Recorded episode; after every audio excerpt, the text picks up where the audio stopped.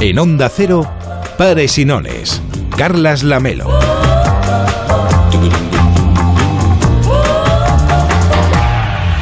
¿Qué tal? Muy buenas tardes. Hoy venía caminando por la Rambla de Barcelona, desde donde hacemos pares y nones para todo el país, y pensaba en la pandemia, claro, en qué otra cosa voy a pensar. Solo mirando al frente, viendo a la gente con la que te cruzas mientras caminas, la verdad tardas poco en ver alguna mascarilla. Y entonces, quizá te das cuenta de que llevas la tuya, aunque en realidad estrictamente por la calle, pues no hace falta.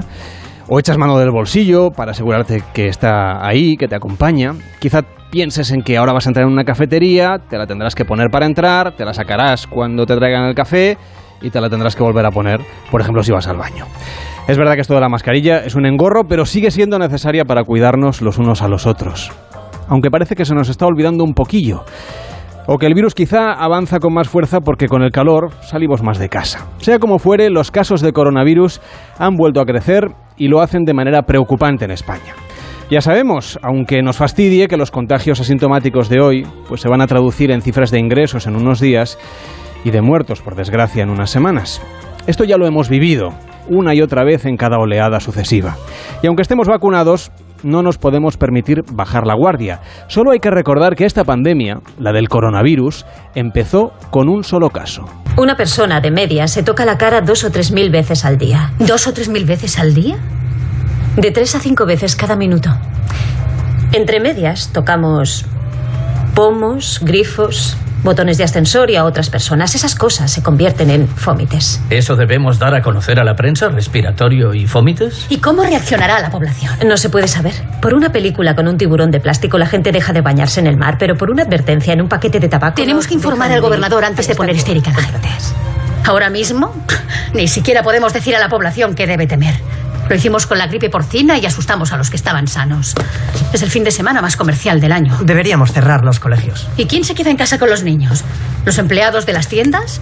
¿Los funcionarios? ¿El personal de los hospitales? Cuando sepamos de qué se trata, qué lo causa, qué locura. Cosas que tranquilicen a la población. Lo que tenemos que determinar es lo siguiente. Cada persona que enferma, ¿a cuántas personas es probable que contagie? Bien, en el caso de la gripe estacional suele ser a una. En el de la viruela, en cambio, es a más de tres. Antes de que tuviéramos la vacuna, la tasa para la polio estaba entre 4 y 6. Bien, llamamos a este número la R0.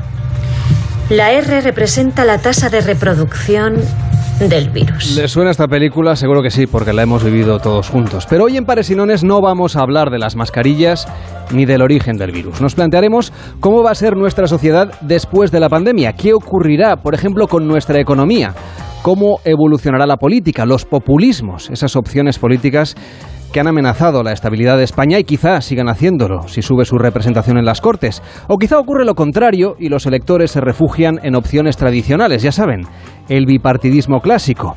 En esta pandemia no habrá un día después. Estamos saliendo de esta despacio, con avances y retrocesos, pero no va a haber un clic que nos haga cambiar de la noche a la mañana. Pero los cambios sociales ya se están produciendo en la epidermis de la sociedad. Lo veremos muy pronto en la literatura y en el cine, que suelen plasmar lo que ocurre a través de la ficción, antes incluso de que llegue a pasar. Se notará también en la moda, en los usos sociales y en las relaciones personales. El mundo está cambiando y lo hace más allá de la mascarilla. Por eso hoy en Pares y Nones nos preguntamos eso, ¿cómo será la vida después de la pandemia? 93 343 54 50 en Twitter en arroba paresinonesoc y en facebook.com barra paresinones. Este es un programa interactivo, estaremos juntos un par de horas y seguiremos contándoles más cosas a partir del 26 de julio, que es cuando sí estrenamos temporada en Paresinones. Hoy, hablando de la pandemia.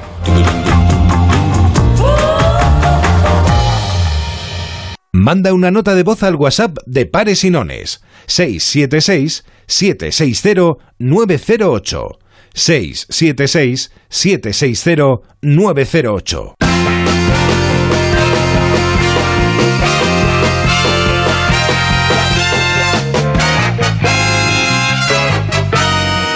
Son las 7 y 12, hora menos en Canarias. David Sarroyo, ¿cómo estás? Buenas tardes. Buenas tardes. Bueno, estamos en el preestreno del programa. Sí. Hoy se preestrena la película de Santiago Segura, escuchado en la sexta este mediodía, y también se preestrena este programa. Sí, sí, Yo sí. nunca había preestrenado un programa. Bueno, es, sí, porque además vamos a ir a, a otra hora, con lo cual es un poco como diferente, ¿no? Bueno, está bien. Eh, está hoy bien. hacemos un número cero y Sí. eh, estrenamos programa, temporada, a partir del día 26 de julio, que es cuando sí estaremos ya en temporada de verano en Onda Cero, hora menos en Canarias.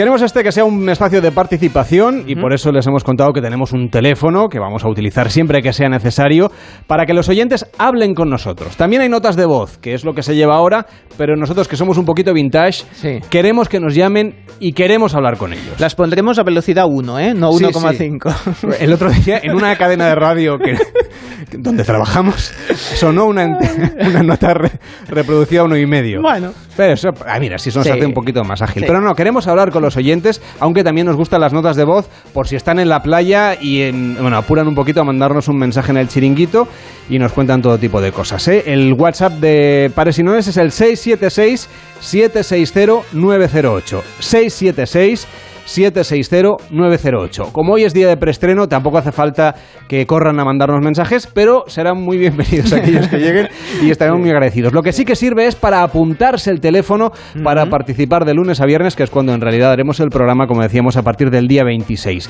Pero en este programa, la verdad es que puede ocurrir cualquier cosa, porque aquí hay un, un elenco de personas que con- con esto sí. de que hemos vuelto al, al no teletrabajo, Sí. de repente hoy, David, ha Eh. llegado, he llegado a la redacción y estaba llena de gente. Sí, sí, sí, sí, pero, pero bueno. pero yo no les conozco, no, no, no sé si son parte del equipo de este programa o... Bueno, los iremos conociendo, ah, cada día iremos conociendo a alguno. Hoy, por ejemplo, te he traído a nuestro peluquero de cabecera. ¿Qué me dices? Sí, sí, sí, tenemos a, tenemos a Luis. No. Luis Jongueras, ¿qué tal? ¡Hombre! ¿Qué tal? Hombre, viejo amigo del, del programa, ¿cómo va todo? Sí, sí, ¿Qué bueno, tal ha pasado la pandemia? bueno, viejo, eh, pero todo mi pelo es natural. Aquí no hay nada turco, tú, eh. El mío todavía también. Sí, eh, muy bien, fantástico, ¿Y pelo usted, se, natural. usted se ha adaptado a la nueva normalidad? Bueno, tenemos varias líneas en la peluquería. Estamos haciendo, por ejemplo, la oferta Janssen. Janssen. Sí, que lavamos el pelo y ponemos la vacuna al mismo tiempo. Ah, esto está muy bien. Y le pones la vacuna. Porque el pelo te queda más esponjoso y lo más importante, no te pican los ojos. O sea que tiene efectos beneficiosos Sí, la vacuna sí, sí, para el pelo, para el cabello. Todo perfecto, más suave, tal. Muy bien, muy bien. Oye, ¿y los antivacunas entonces qué hacen? Bueno, tenemos el Zero Contact. Le llamamos Zero Contact, que es un peinado y alisado sin contacto. Sin vamos a ver, entonces, ¿cómo- si- ¿sin el peluquero o la peluquera? Sí, bueno, lo que hacemos es, les enviamos a casa del cliente un rider Mm. que les va a buscar el pelo o la perilla, eh, nos la mandan, nosotros la tratamos y luego le devolvemos al, al cliente. Pero vamos a ver, entonces arrancan el pelo de la gente, Sí, les sí. quitan la cabellera. Sí, bueno, esa tendencia ya empezó en Estados Unidos. En 1820 los Sioux lo hacían mucho. Arrancaban la cabellera y entonces, bueno, no la devolvían. Nosotros sí, tú. Es fantástico. Yo si no le parece mal me voy a quedar como estoy, ¿eh? Bueno. Ni, ni cero contact ni nada de eso. O sea, se va a quedar con nosotros este verano. Sí, por aquí, tú. Bueno, pues ahí, nos puede hacer un corte de pelo Chic, chic, chic, chic. a todos. Estamos en Pares y Nones, estamos en Onda Cero.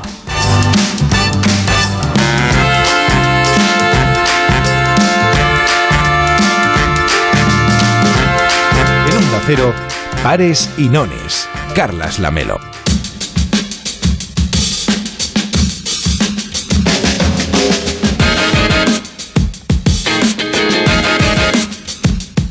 Dicen que estamos en la nueva normalidad, es una verdad al 50%, es verdad que es nueva, pero de normal la verdad tiene bastante poco. Es cierto que parece que este verano puede que sea mejor que el pasado, pero también es cierto que los casos de coronavirus se están disparando y bueno, ya sabemos lo que viene a continuación. La diferencia en este caso, que no es poca cosa por cierto, es que tenemos vacunas disponibles, que hay muy buenas cifras de inmunización en España y eso nos permite, hay que decirlo también, estar bastante más tranquilos. Aunque no deberíamos relajarnos si lo estamos escuchando las últimas horas y no vamos a dejar de decirlo.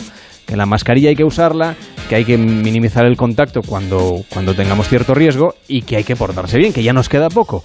Pero como hemos dicho al principio en Pares y Nones, no vamos a hablar hoy del virus, de su transmisión, vamos a poner nuestra mirada en el futuro para saber cómo está cambiando nuestra sociedad como consecuencia de la pandemia. Pablo Santoro, sociólogo y profesor de la Universidad Complutense de Madrid. ¿Qué tal? Muy buenas tardes. Hola, buenas tardes. ¿Cómo nos está cambiando o cómo nos ha cambiado ya la pandemia? Y sobre todo, ¿qué va a quedar después cuando esperemos que sea muy pronto esto lo dejamos ya atrás como una pesadilla? Pues bueno, creo que es la pregunta, la pregunta de oro, ¿no? Y creo que lo primero que habría que decir, que es algo que has dicho hace, hace un ratito, es que esa idea de que esto se va a acabar un día, de que de repente va a llegar una fecha y va a haber un antes y un después, creo que ya estamos viendo claramente que esto, que esto no es así, ¿no? Que incluso teniendo las vacunas tampoco esto es una bala mágica que vaya que vaya a acabar con todo, ¿no? Entonces yo creo que lo, lo primero, la primera consecuencia que va a tener es que nos vamos a tener que, que acostumbrar a entradas y salidas, a ritmos así un poco quebrados y aprender a que a que las cosas no tienen tampoco un final feliz así. Eh, Made in Hollywood, ¿no? Sí, creo que no, no va a ser así. Las películas, las películas de, de pandemias y tal sí que lo tienen, ¿no? Pero la realidad creo que estamos viendo y de hecho pues estos dos, tres, cuatro últimos días creo que lo estamos viendo todos que la metáfora un poco de las de las olas y de las oleadas creo que es bastante que es bastante adecuada, ¿no? Vamos a seguir teniendo olas, olitas, olas más grandes, olas más pequeñas, pero bueno, que el mar más o menos va a seguir va a seguir estando allí, ¿no? ¿Y toda esta incertidumbre cómo nos afecta como sociedad, como grupo? Pues yo creo que nos está afectando mucho, pero quizá menos de lo que de lo que pensamos. Es decir, creo que creo que muchas cosas de las que estamos viviendo o, o sintiendo que son efectos que vienen de la pandemia, creo que tiene que ver con tendencias que ya ya estaban presentes en, en nuestras sociedades, ¿no? Eh, tendencias, bueno, pues antes hablabas y también se ha hablado mucho de la idea de los populismos o de pues, el teletrabajo, el que aumenta las las, las llamadas, las videollamadas, etcétera. Pues todo esto ya era algo que estaba más o menos presente, ¿no?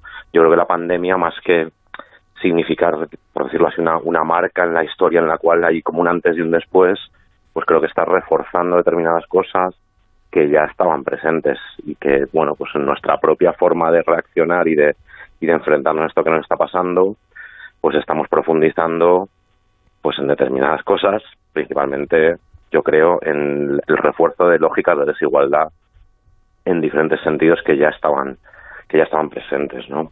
Pero todo esto puede ser un poco pendular, porque por ejemplo el teletrabajo que se ha impuesto durante la pandemia y durante el confinamiento estricto parecía que se iba a quedar, pero lo que, lo que da la sensación es que en septiembre, vamos, a poco que vayan las cosas bien, todo el mundo de nuevo a trabajar en el puesto físico de trabajo. Tiene pinta que yo creo esta, esta, idea también del, péndulo o de lo pendular, creo que pues también los próximos no sé, es, es difícil decir una fecha, ¿no? Es decir, los próximos meses, los próximos años pero en los próximos tiempos creo que nos vamos a tener que, acostumbrar a esta idea de vamos un poco para un lado, luego vamos para otro, eh, intentamos una cosa, mm, luego pues vuelve para atrás, ¿no? Yo creo que esto también nos aboca a una especie de un poco de esquizofrenia colectiva que yo creo que tiene mucho que ver con la ansiedad que estamos que estamos viviendo todos y todas, ¿no? esa ansiedad que, describes y que se ha hablado mucho, sobre todo en la época en la que no podíamos salir de casa, que prácticamente no podíamos ir a la esquina, apenas podíamos ir al supermercado a bajar la basura. Todo eso también ha dejado una marca que, que yo no sé si hay gente a la que le sale un tiempo después y que como un shock traumático. Es posible, eso tendría que... Sí, tendría que ser un psicólogo, que ¿eh? más de psicología y de estrés postraumático. A mí, todo lo que se está hablando sobre salud mental creo que es, creo que es muy positivo. Creo que eh, pues uno de los efectos de, los múltiples efectos de la pandemia ha sido que en la discusión pública y en la conversación colectiva ha empezado a aparecer la idea de la salud mental, ¿no? Y a mí me parece que esto es algo muy positivo. Lo que pasa es que le veo, le veo también un riesgo, porque creo que lo que nos estamos dando cuenta, o deberíamos darnos cuenta, cuando situaciones sociales que tienen que ver con la separación que vivimos, con situaciones de desigualdad, con problemas en lo laboral, con problemas eh, económicos, generan problemas de salud mental, creo que el riesgo es que lo psicologicemos y entonces digamos, bueno, la, la, la, la, forma de tratar estos problemas, digamos, la ansiedad, depresión, salud mental, es darle pastillas a la gente o tener más psicólogos y psicólogas, que está fenómeno tener más servicios de salud mental, pero si nos damos cuenta que la salud mental es algo que tiene que ver con nuestra organización social y con aquello con lo que estamos viviendo, pues yo creo que deberíamos plantearnos que si esa es la causa deberíamos intervenir ahí, ¿no? Y veo, por tanto, hay algo un poco ambivalente. Me parece muy positivo que se hable de salud mental, pero me da miedo que solo desconectemos de cómo nuestra sociedad es lo que genera sus problemas de salud mental, ¿no? Decíamos al principio que el cine, la literatura en general suelen plasmar enseguida estos cambios, ¿no? Lo vimos, por ejemplo, Mm. después de los atentados del 11 de septiembre de 2001.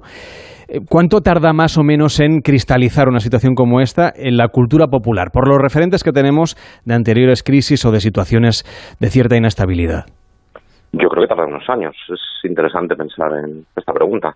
Eh, si pensamos, por ejemplo, en, en, en la crisis del VIH en los años 80, pues vemos que no empieza a aparecer, a ser tratada en el cine o en la literatura de una forma significativa hasta casi 10 años después. Parece que hace falta algún, una cierta distancia temporal, ¿no? Para que, para que seamos capaces de, de entender qué ha pasado, qué nos ha pasado y de darle un poco sentido, ¿no? O sea, en cierto sentido, yo diría que las pandemias son como todos los los, los digamos los, los hechos sociales les damos sentido retrospectivamente, ¿no? Dentro de cinco o diez años, pues podremos mirar atrás y decir la pandemia ha sido esto. Ahora mismo que estamos metidos en ella, uf, es como más tentacular, digamos. Influyen tantos aspectos de, de nuestras vidas que es difícil que entendamos exactamente cuál es el efecto que, que está teniendo, creo yo. Luis Pastor, experto en comunicación política y profesor de la UOC, bienvenido. ¿Qué tal? ¿Cómo estás? ¿Cómo nos va a cambiar la vida política, sobre todo a partir de después de la pandemia? ¿Puede tener incidencia, por ejemplo, en el comportamiento electoral que se estaba registrando en España? Mira, eh, esto es como preguntarle a, a una bola de, de cuarzo, ¿no? Es decir, no sabemos exactamente qué va a pasar. Ten en cuenta que cuando hubo la crisis del 2007-2008 también creíamos que había mil cosas que iban a cambiar y no cambió prácticamente nada o por lo menos nada mejor. Sobre esto en concreto, lo que sí que se puede subrayar es que los índices de miedo eh, aumentan. Es decir, que ya había unos índices de miedo que habían llevado movimientos en la última década, movimientos ultranacionalistas en Europa, en Estados Unidos con el fenómeno Train, aquí mismo en Cataluña con el fenómeno del proceso catalán, eh, que básicamente vienen motivados por, por, eh, por una situación que no entendemos. Una situación en la que nos sentimos desconectados entre causas y consecuencias. ¿no? Este mundo globalizado, donde una decisión tomada a 40.000 kilómetros puede afectarnos a nosotros esta misma tarde, hace que nos sintamos absolutamente inseguros del mundo en el que nos movemos. Esto por un lado. Por otro lado, también las prisas de esta sociedad de la información, que es una sociedad de una velocidad de ingesta de información altísima, con lo cual las cosas cambian al minuto. Si esto se le suma, como tú apuntabas, el fenómeno de la pandemia, una pandemia que hemos eh, cruzado, que con las nuevas variantes parece que no terminamos nunca de cruzar y que en cualquier caso los expertos nos auguran que es la primera de muchas que veremos, pues la suma de todos los elementos lo que hace es aumentar el miedo. Y el miedo aumenta eh, comportamientos impredictibles de los ciudadanos, la verdad. Entonces, este miedo podría llevar a dos escenarios, por lo que entiendo. Por un lado, podría ser el incremento electoral de los populismos y quizá también habría quien se refugiaría, a lo mejor, ¿no? los partidos tradicionales, que a veces dan como cierta, no sé, cierta seguridad en caso de... Claro. No, aquello que dicen que en, en caso de... Cuando hay malos tiempos, pues que no es tiempo de mudanza, ¿no? Sí, fíjate que tú has puesto incidencia sobre los dos factores que, que como si fuera un péndulo pueden ir moviendo si se han movido en otras épocas en las que ha preponderado el miedo en la sociedad. ¿no? El, el factor, eh, el partido seguro, el partido de toda la vida, el partido que da un arraigo, que da una solidez a las decisiones políticas, pero eso tiene que ir combinado con un liderazgo de estos partidos que sea potente, porque si tienes la maquinaria del partido, pero tienes liderazgos muy flojos o liderazgos dubitativos, como estamos viendo en el caso clarísimamente del Partido Popular, que los lunes, miércoles y viernes son de ultraderecha, los martes y los jueves son de centro derecha, eh, la gente duda sobre eso también, ¿no? Y por otro lado, como tú bien apuntabas, te encuentras con el ponerse en manos de los populismos. Básicamente el populismo es aquellas personas que tienen soluciones fáciles y rápidas a problemas complejos y que no pueden ser solucionados fácilmente. Pero la gente quiere soluciones fáciles y rápidas, sobre todo cuando no entiende lo que está pasando. Con lo cual, efectivamente, hay un crecimiento de los populismos, de los populismos no seguramente en la, en la vertiente, en la facción que reconocemos nosotros del siglo XX, sino un tipo mucho más sofisticado de populismo que hace que nuevos liderazgos aparezcan con la misma voluntad carismática de cambio en algunos casos y otras llevando al pueblo a tomar decisiones en las calles que no siempre se ven refrendadas por mayoría. ¿no? Lo que sí hemos visto en la crisis anterior es la emergencia de nuevos partidos que han llegado a tener un papel fundamental, digamos, en la configuración política en nuestro país, pero que ahora parece que esa fuerza se está diluyendo. En el caso de Ciudadanos, por ejemplo, a toda velocidad. Absolutamente. Fíjate que este es un fenómeno también que no solo afecta a España, sino que es un fenómeno que se ha dado en distintos ámbitos. En el caso español, dos partidos, Ciudadanos y Podemos, surgen de la crisis, se supone, del régimen que ellos decían de 78, básicamente de la crisis económica producido eh, a final de la primera década del siglo XXI. ¿Qué pasa con estos partidos? Uno está en fase absolutamente de disolución y el otro tendrá graves eh, problemas en el medio plazo porque no tiene arraigo territorial. Podemos es un, partido sin arraigo territorial que tiene el arraigo de las eh, determinaciones que ya existían en cada una de las comunidades autónomas y que sumaron dentro de la lógica del Podemos. O sea, habrá que ver qué pasa con eso, pero no solo aquí en España. Fíjate que es un movimiento que pasó también en Francia, con la República en Marcha de Macron, que en las últimas elecciones regionales ha tenido un resultado desastroso y que no augura tampoco una victoria fácil en las siguientes presidenciales. Y pasó lo mismo en esa especie de fagocitación interna que tiene el Partido Republicano de Estados Unidos con un fenómeno como Trump, que era un fenómeno de populismo, en su versión, digamos, más esperpéntica, pero que ha doblado en dos, ha dividido en dos a mucha gente del propio Partido Republicano y ha movilizado 80 millones de personas que votaron por una propuesta que era la propuesta del propio Trump. O sea que efectivamente se está dando que esos partidos que habían nacido un poco al amparo de una grandísima crisis económica cuyas causas desconocemos, o bien han pasado de rositas porque sabiendo cuáles eran las causas nadie digamos ha acabado pagando por ello pues estos partidos nos sitúan ahora en esta nueva en la que veremos qué pasa con ellos después de este nuevo revulsivo mundial. Lo que sí que parece infatigable en nuestro país, por ejemplo, es la cuestión catalana, ¿no? que pese a los, y las idas y venidas tienen una base electoral muy sólida que se repite y que es fiel elección tras elección. Claro, es que la cuestión catalana en, en España, digamos, no viene fruto de esta crisis de principios del siglo XXI. Es, una, es un encaje que durante por lo menos un siglo, dos siglos, ha tenido dificultades. Recuerda la, la expresión de Ortega de la conllevancia, ¿no? Al final dice, no, no queda otra que, tolerarnos unos a otros y conllevarnos en fin de, de un objetivo de unos resultados comunes. Y efectivamente, lo único que ha cobrado es un nuevo papel, una nueva vida, un nuevo traje, que directamente se ha vestido con el traje del populismo, del populismo, si quieres, más absolutamente exagerado, el populismo de las calles eran siempre nuestras, que es una ocupación eh, del espacio público de todos y la arrogación del de, espacio por unos cuantos, y que nos llevó los hechos de septiembre del 17 con eh, todos los eh, hechos lamentables que sucedieron en el Parlamento catalán.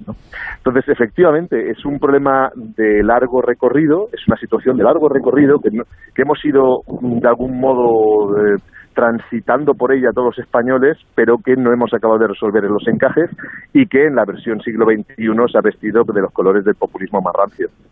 ¿Y cómo debería ser ese nuevo liderazgo que tú dices que deberían tener las formaciones políticas en España si quieren sobrevivir a esta pandemia? Pues fíjate, si tuviera la respuesta a esto, seguramente sería el asesor más buscado del planeta Tierra. Eh, bueno, pruébalo, pruébalo, a ver. Quizá a partir de aquí, de esta entrevista, quién sabe. igual, igual que sí, igual que sí.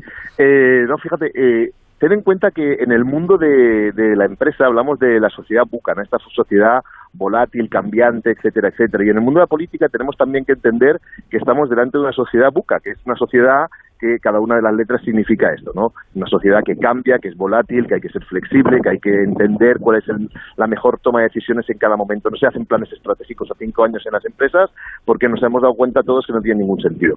En el mundo de la política no podemos hacer estos cambios tan absolutos porque efectivamente guía una ideología, digamos, el sustrato que mueve a las personas a creer en una cosa o en otra, pero sí que necesitamos un tipo de liderazgo que sea terriblemente auténtico y terriblemente rápido entendiendo las situaciones distintas y diversas que vamos a vivir y que no tienen seguramente parangón en algunos de los casos con lo que hemos vivido en el pasado. ¿no? Entonces, básicamente necesitamos líderes que sepan eh, dónde están, que sepan hasta dónde se pueden mover, cómo pueden negociar con este mundo cambiante, cambiante que sí que sepan efectivamente cuál es su toma de posiciones, que sean lo más transparentes posibles en este mundo, en esta sociedad de la información en la que la información es tan brutal que ya no distinguimos la mentira, que algunos han eufemizado como fake news, pero son mentiras, de las verdades, y, políticos valientes. Básicamente necesitamos un momento histórico de políticos valientes. Políticos valientes no significa políticos suicidas, significa políticos que sepan que se van a enfrentar a situaciones difíciles y que sepan que no hay soluciones fáciles a situaciones complejas.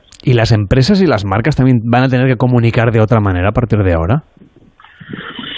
Mira, ¿sabes lo que pasa? Que es que efectivamente todos estos cambios que se están produciendo en el mundo del consumo tienen una derivada distinta, porque está mucho más atomizado, por descontado, no todos los sectores tienen respuestas iguales, y efectivamente no hay un elemento ideológico que resulte poco amovible. Es decir, un, líder del Partido Socialista Obrero Español no puede acabar defendiendo ideas de derechas, igual que un líder del Partido Popular no puede acabar defendiendo ideas de centro izquierda y de izquierdas. En el mundo de la empresa, lo que las guía es su misión, la misión para la que están hechas, pero dentro de ese marco de la misión hay altísima volatilidad en la toma de decisiones, con lo cual seguramente va a haber cambios, eh, algunos de carácter general, es atender mucho más a los clientes, a las necesidades de los clientes. Fíjate que desde el punto de vista de los productos y los servicios cada vez vamos a una personalización mayor de producto o de servicio, pero lo que sí que va a estar claro es que cualquier decisión que se tome va a estar guiada por los amplísimos y, inmensos volúmenes de información que tienen de todos nosotros, que cualquier empresa tiene de, todos los consumidores y que hasta este momento han sido informaciones de muy poco uso desde un punto de vista de la gestión y que en los próximos años van a ser unas informaciones que van a ser usadas en algunos casos hasta el extremo y que bueno nos sitúa en un escenario en el que igual somos simplemente un volumen de información en manos de quienes eh, quieren hacer dinero con nosotros. Esto en el escenario en el escenario que tenemos ahora que es de alta incertidumbre y si las cosas digamos continúan complicadas, pero también hay quien vaticina que quizás estamos a la puerta de unos felices años 20 del siglo XXI, sobre todo con la llegada de los fondos Next Generation y con la reactivación económica si finalmente la pandemia queda er-, erradicada o muy controlada. En ese caso cambiaría el paradigma que acabamos de describir.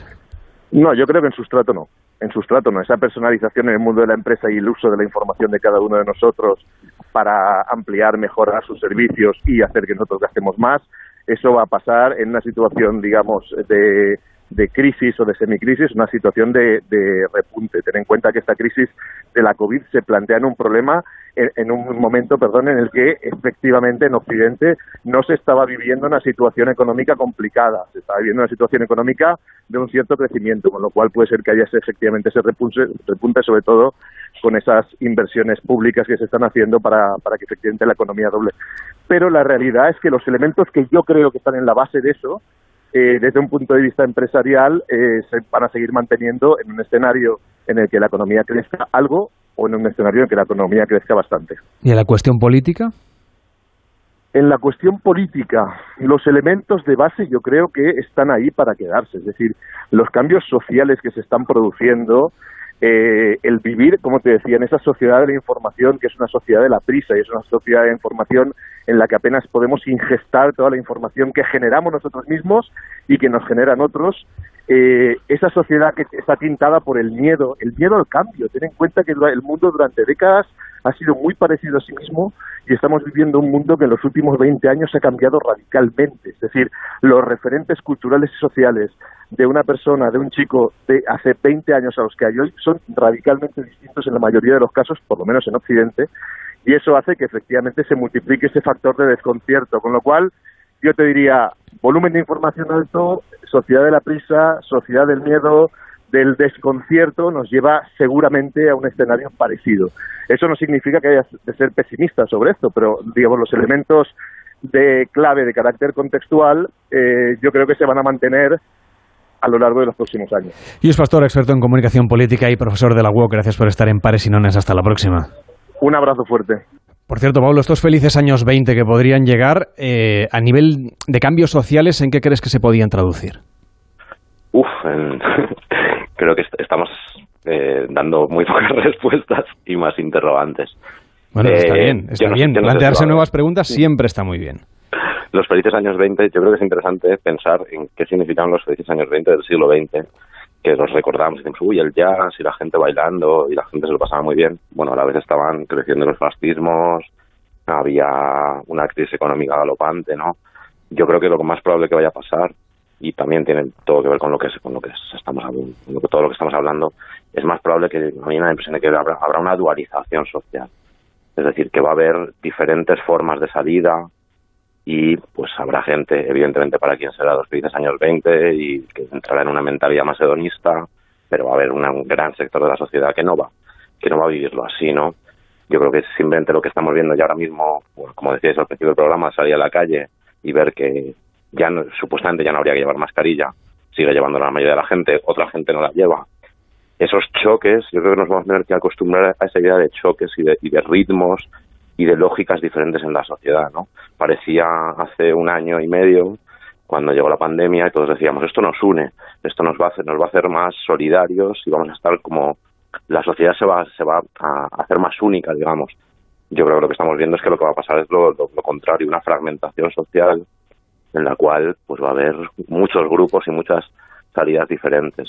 Natalia de Santiago, ¿qué tal? Buenas tardes.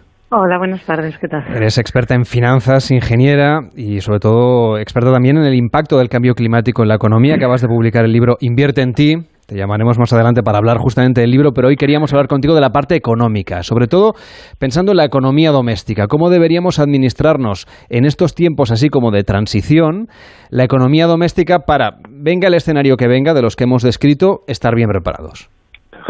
Bueno, yo creo que esa es una de las grandes lecciones que nos ha dejado a las personas normales la pandemia y es que hay que estar, las crisis hay que prepararlas cuando las cosas van bien, ¿no?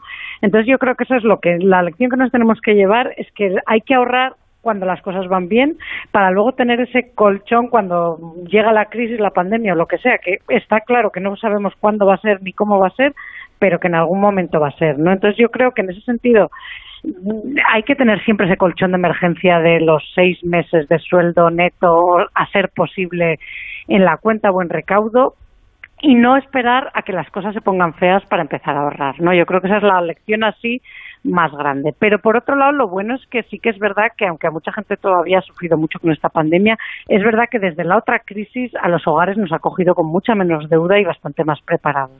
O sea que en ese sentido, pues ya teníamos parte del trabajo hecho. También es verdad que hay un volumen de ahorro que se ha producido no tanto por un sentido previsor, sino porque es que durante un periodo de tiempo tampoco había dónde ir a Claro. gastarlo, ¿no?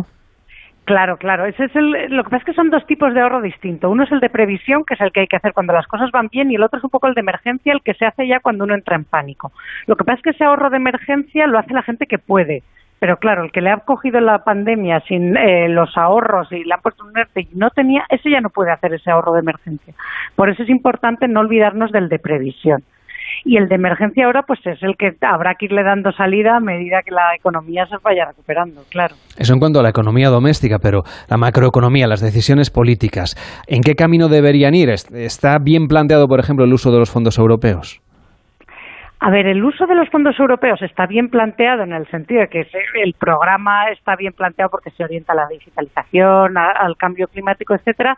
Lo que está todavía en, en cuestión, lo que hay que ver todavía es la implementación. O sea, que realmente sobre el papel es muy bonito decir vamos a invertir en digitalización, en, eh, cambio climático, etcétera, pero luego tiene que ser en proyectos que generen crecimiento y que generen potencial para la economía. O sea, de nada vale hacer luego un proyecto que sobre el papel cumple pero que luego se va a quedar en aguas de borraja. Y ese es el gran reto que tenemos. Tenemos una oportunidad de oro porque es mucho dinero para destinar en cosas que tienen mucho sentido, pero hay que implementarlo bien. Y eso es lo que es eh, un reto.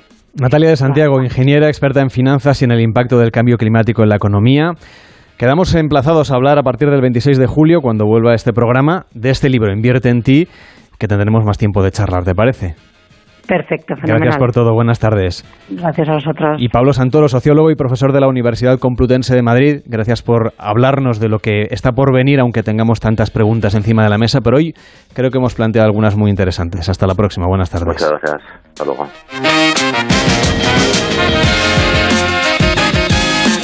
En Onda Cero, Pares y Nones. Carlas Lamelo.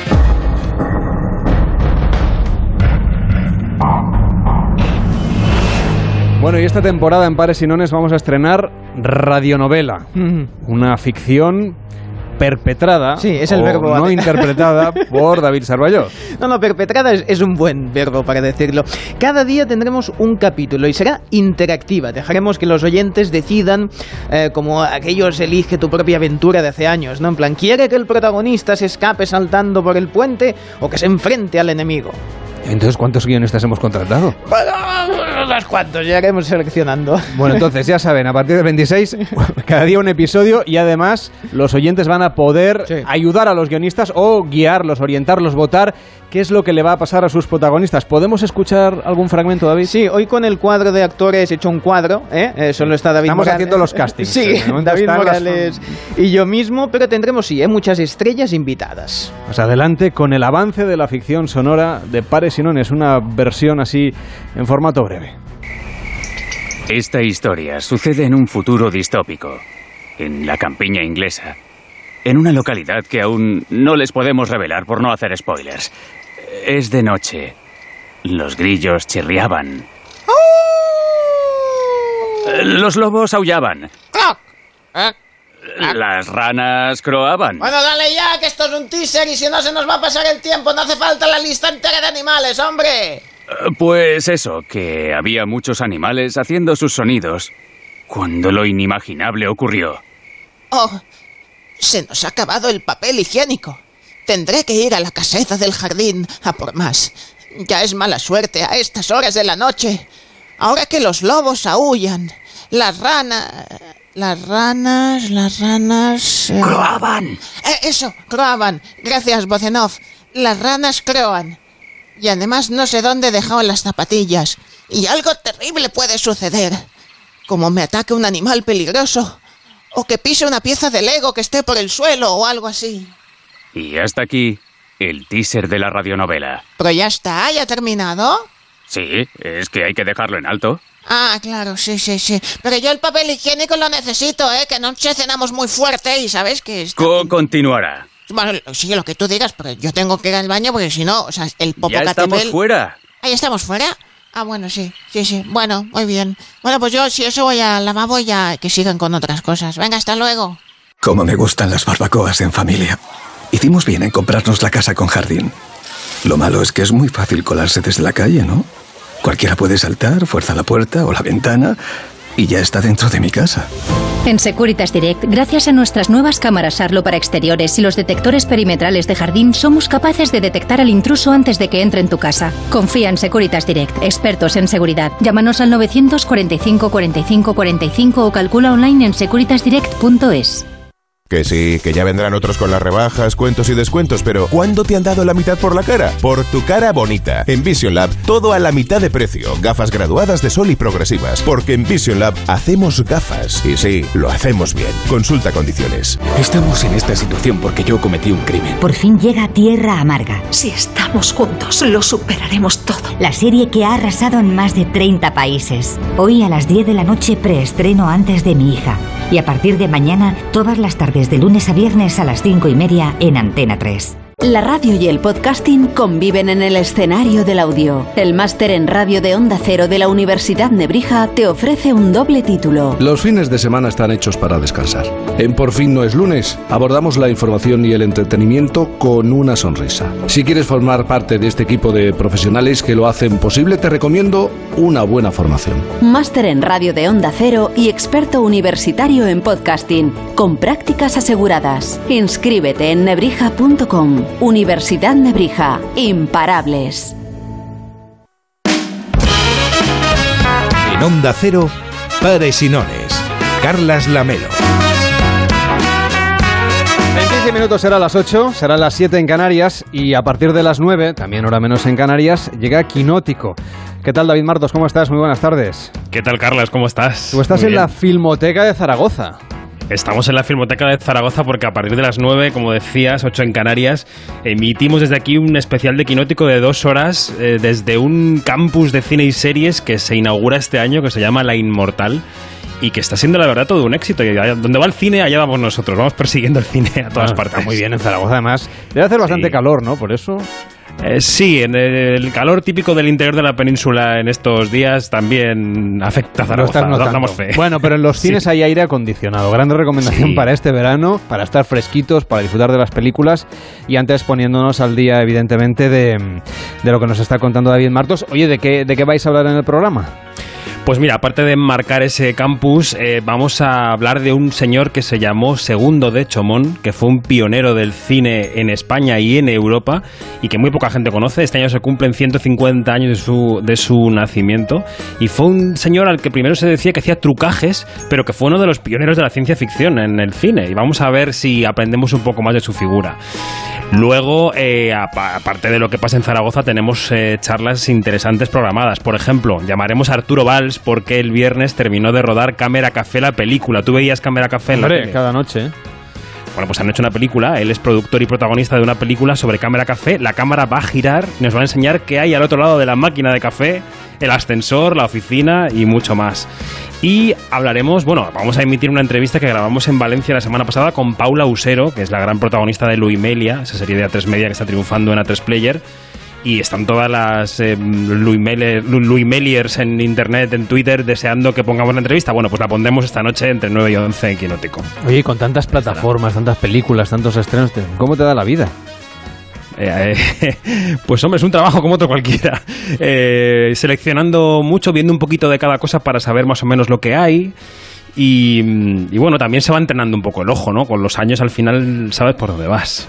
A ti también te gustarán unas cosas, otras menos, y pero bueno. Bueno, me gusta eligiendo. escucharte a ti en podcast y hoy te voy a poder escuchar también a través de la radio, así que encantado de quedarnos a Vamos a partir- compartir verano aquí en Onda Cero, en las ondas, ¿tú crees? Un poquito, un poquito, ¿no? Nos toca el equipo de guardia Sí. pues hacernos, hacernos cargo del veranito, así que será un placer acompañarnos mutuamente a través de la radio, David, que vaya muy bien por ese festival y, por cierto, ya que estás ahí, cuéntanos eh, para la gente de Zaragoza o de alrededores o quien le esté interesado, no sé cómo se puede participar.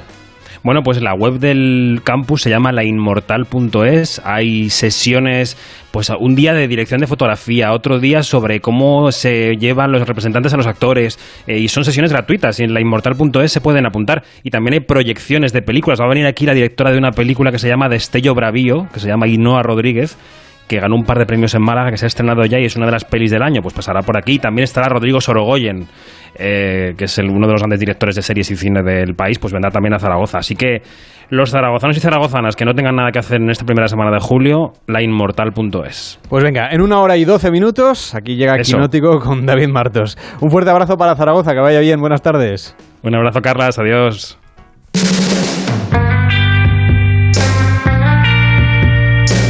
Bueno, y la llegada de las vacaciones es un reto también para las parejas. De repente vamos a pasar mucho más tiempo juntos. Tenemos unas altas expectativas sobre cómo va a ser ese reencuentro en pareja, la cantidad de cosas que vamos a querer hacer en verano.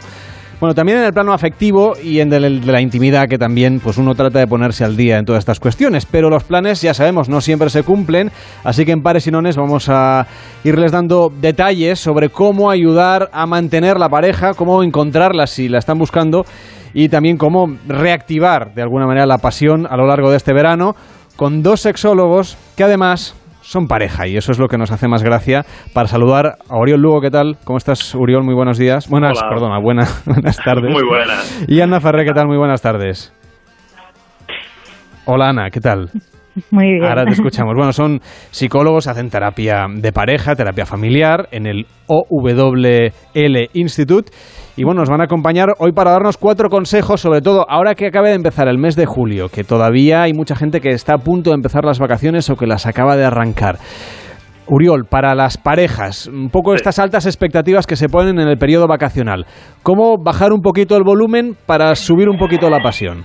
Sí, mira, lo más importante en estos casos es empezar de menos a más.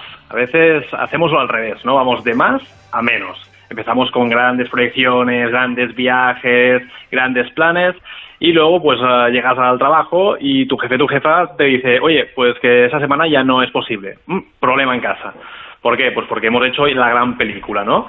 Nosotros somos partícipes de que lo hagamos al revés, que empecemos de algo muy sencillo, algo que nos haga ilusión, cosas que puedan ser pues sencillitas, ¿no? Ir a la playa, ir quizá a la montaña, a probar ese restaurante que llevamos tanto tiempo diciendo que queremos ir y a partir de aquí planificar algo que pues sea un poquito más allá, un pasito más adelante.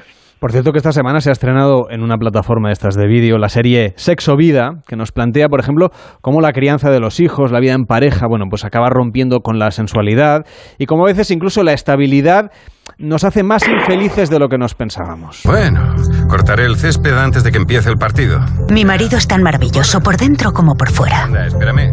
Espérame y lo haremos. Nunca le he pillado mirando a otra. Nunca le he pillado en una mentira. ¿Dónde está el problema? ¿Verdad? Billy, el trabajo está siendo una locura, ni te lo imaginas. Es que te echo de menos. Entonces, Ana, nos llevamos eh, todo este tiempo echando mucho de menos. Llega el momento de encontrarse, de pasar muchas horas. ¿Cómo, cómo hacer que no quedemos todos decepcionados? Bueno, pues precisamente es una de las cosas que siempre nos encontramos mucho en consulta, ¿no? O sea, nos acomodamos bastante a veces a la, a la pareja y a la rutina, nos dejamos llevar por la rutina y no ponemos eh, esfuerzo, ¿no? En, en, en hacer pequeña, pequeñas cosas que nos que nos saquen de esa rutina, ¿no? Por ejemplo, pues eh, no sé, si siempre, por ejemplo, miramos la tele cuando estamos eh, cenando o algo, pues tenemos que romper con eso y hacer cosas fuera de lo normal. Porque si no entras en este vicio de rutina y además si tienes hijos o hijas, eh, aún más, ¿no? Porque marcan unos horarios y necesitan de esa rutina, que al final la pareja se ve afectada y acabas, eh, pues como en la serie esta de, de Netflix, ¿no? Que realmente, pues lo que le pasa a esta chica es esto, que está envuelta en una serie de rutinas que no encuentra la magia o la pasión que ella le gusta y que le enamoró al principio de su pareja. Que eso le pasa a mucha gente, por otra parte. Entonces, para romper un poco con esa rutina, de entrada, la recomendación no sería ver ni esta ni, ni no, no ver una serie, sin, así de, de entrada, ¿no? ¿no? No ver tanto la televisión, aunque, aunque sigue siendo un gran entretenimiento y un tema de conversación con la pareja, pero hacerlo, digamos, en días alternos o, o irlo intercalando con otras actividades. Exacto, sí. Orión, entonces, ¿alguna propuesta que podamos hacer? ¿Alguna idea? Además de ir a la playa o a la montaña, que eso seguro que la gente ya lo tiene en la cabeza. Pero va, vamos, a, vamos a darles un puntito de inspiración a los oyentes. A nosotros nos gusta mucho jugar a un, a un juego, una dinámica, que es plantearle a las parejas sueños eh, incumplidos o no cumplidos hasta el momento, ¿no? ¿Cuál sería aquel sueño, aquella fantasía, aquel ideal que a lo mejor la pareja pues aún está guardando y nunca han llegado a, a realizar, ¿no? Ostras, me encantaría ir a hacer una observación de estrellas y con una mantita eh, hacer como una cena en la montaña, ¿no? Ostras, es algo que a lo mejor la pareja lleva tiempo eh, deseando y, y nunca lo han hecho. O otra alternativa simplemente sería, oye, ¿por qué no vamos un día y nos bañamos desnudos en la playa? Una playa que sea un poco más alejada de las habituales, pero oye, a lo mejor es una locura o es un, sueño que, muchas parejas tienen y nunca han llegado a realizar. Es decir, buscar ese pequeño puntito de magia que, que antes comentábamos. Ana, ¿y esto cómo lo planteamos sin que parezca un reproche?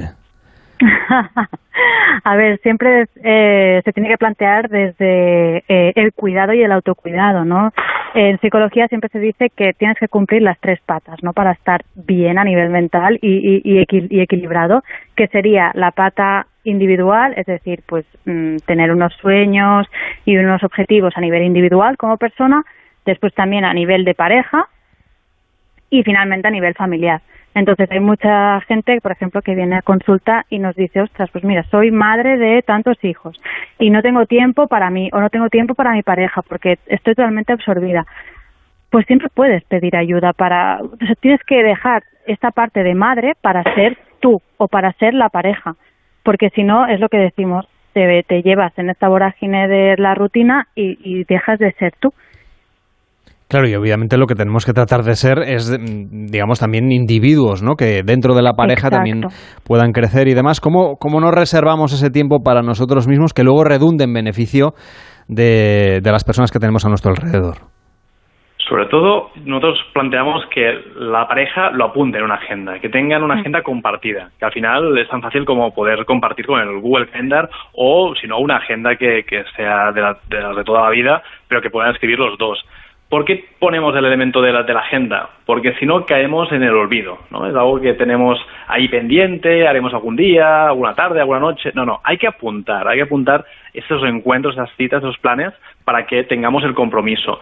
Y luego también es importante que haya una, una recompensa. ¿Y qué es una recompensa, básicamente? Que es que cuando se cumpla ese sueño, ese ideal, esa cita, que realmente la pareja pueda disfrutarlo, es decir, que pueda realmente eh, encontrar la manera de que esto pueda repetirse. Porque a veces encontramos parejas que lo hacen una vez, muy bien, han cumplido, pero oye, este no es el objetivo.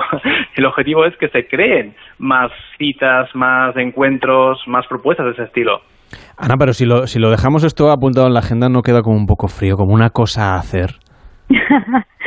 Sí, pero ese es lo que dice Oriol, es el tema del compromiso. Eh, igual que nosotros agendamos pues cualquier visita al médico o lo que sea, también tenemos que dejar una un tiempo para nuestra pareja o para nosotros mismos, incluso eso, nuestras cosas también. Si tú te quieres ir al gimnasio, lo que sea, también te lo tienes que apuntar en tu agenda, porque al fin y al cabo, si no, si no está apuntado en tu agenda, tú ese tiempo lo tienes como libre. Entonces pasa por delante otras cosas que no son primordiales a nivel emocional.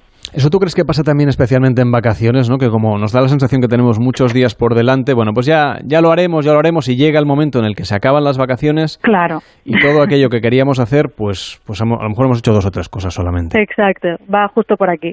Esto también aplicable a quienes no tengan pareja, imagino. Sí. Totalmente. ¿Y qué pasa con las parejas que tienen que pasar parte de las vacaciones, si no todas las vacaciones, con la familia? Es decir, y con la familia no con los hijos, sino por, pues a lo mejor veraneando con los cuñados o veraneando con los suegros. Eso es un buen reto, ¿eh? Para la salud mental también a veces. Nosotros decimos que al final es un tema de convivencia y como cualquier convivencia debemos poner límites, que es la parte complicada, ¿no? Los límites al final son necesarios, es la forma de que podamos respetar el espacio de los demás y también nuestro propio espacio. Y en muchas ocasiones a lo mejor tenemos que decirles a nuestro cuñado, oye, eh, sé que estamos juntos aquí veraneando, pero mm, voy a hacer esa actividad solo o sola o con otra persona, ¿no? y no tener miedo realmente a las consecuencias, porque a veces nos cuesta, ¿no? Pedir ese tiempo personal, pero la primera vez que lo hagamos nos va a costar, pero ya luego la segunda será más fácil. Y aquí vamos poniendo poco a poco esos límites. Ana, vosotros los dos sois sexólogos y terapeutas familiares y de pareja, pero también sois pareja, entonces aplicárselo a uno mismo es fácil. A ver, bueno, al principio no, claro, o sea, esto es como cualquier eh, hábito que tienes que, que, que- que adquirir, ¿no? O sea, al principio tienes que eh, esforzarte en hacerlo y forzarte a hacerlo, pero luego ya te sale solo. Y nosotros, bueno, mm, tenemos la suerte, ¿no? En este caso, que somos los dos psicólogos, entonces, pues, bueno, hablamos mucho, hay mucha comunicación y, y nunca dejamos cosas en el tintero. Doctor, doctor Uriol Lugo, gracias por estar con nosotros y por acompañarnos para darnos estas ideas. Eh, os seguimos a los dos en owlpsicología.com. Gracias, Uriol, que vaya bien. Muy buenas tardes. Un placer. Y Ana Farré, también sexóloga y terapeuta familiar y de pareja. Que vaya muy bien. Hasta la próxima. Buenas tardes. Muchas gracias, adiós.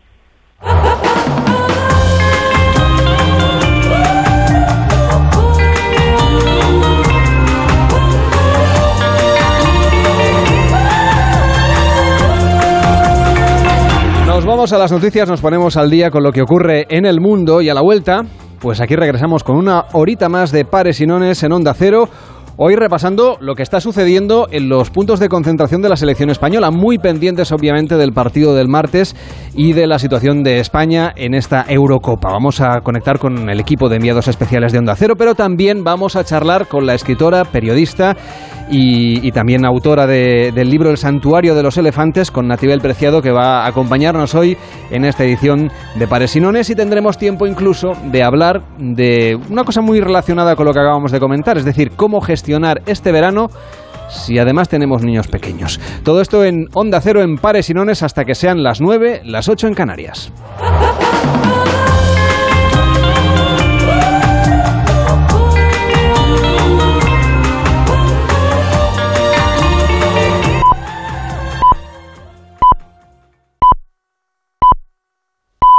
Son las 8 de la tarde, las 7 en la comunidad canaria.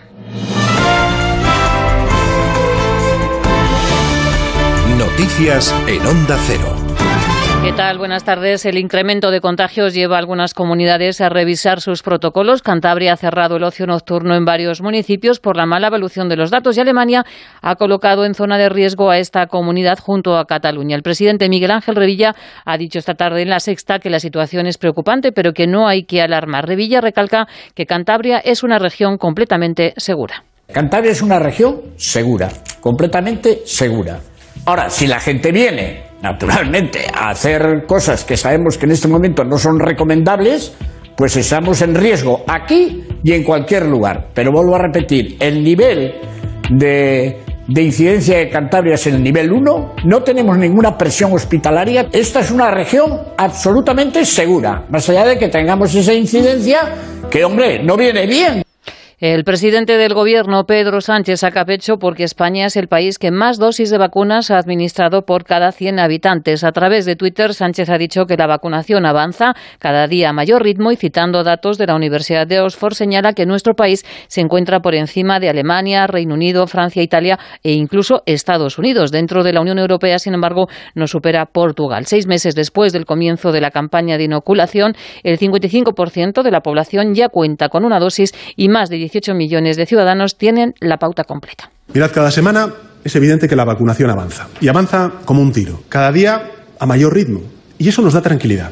Y nos da certezas de que la superación de la pandemia está cada día más cerca. Pero no podemos bajar la guardia. La Guardia Civil ha encontrado el cuerpo de la pequeña Clara, la niña de 10 años que desapareció en el pantano de San Juan el pasado martes. La localización del cuerpo se ha demorado porque, como ha explicado el capitán de la Guardia Civil, la estaban realizando en una zona equivocada. Ha sido una búsqueda dura y compleja y el cadáver se ha localizado a 26 metros de profundidad. Ahora la investigación y la autopsia tendrán que esclarecer las circunstancias de la muerte. La alcaldesa de San Martín de Valiglesias, Mercedes Tarzalejos, tras conocer la dramática noticia, expresaba su apoyo a la familia. La noticia, pues obviamente es desgraciada, pero dentro de las circunstancias, pues, eh, pues casi es lo que cabía esperar. Cuanto antes, no, eh, mejor. Pues por fin hoy ha sido esta noticia, triste noticia, y todo nuestro apoyo y cariño a la familia, que todavía quedan unos duros momentos que pasar y todavía esto continúa, especialmente con el equipo psicosocial de Cruz Roja,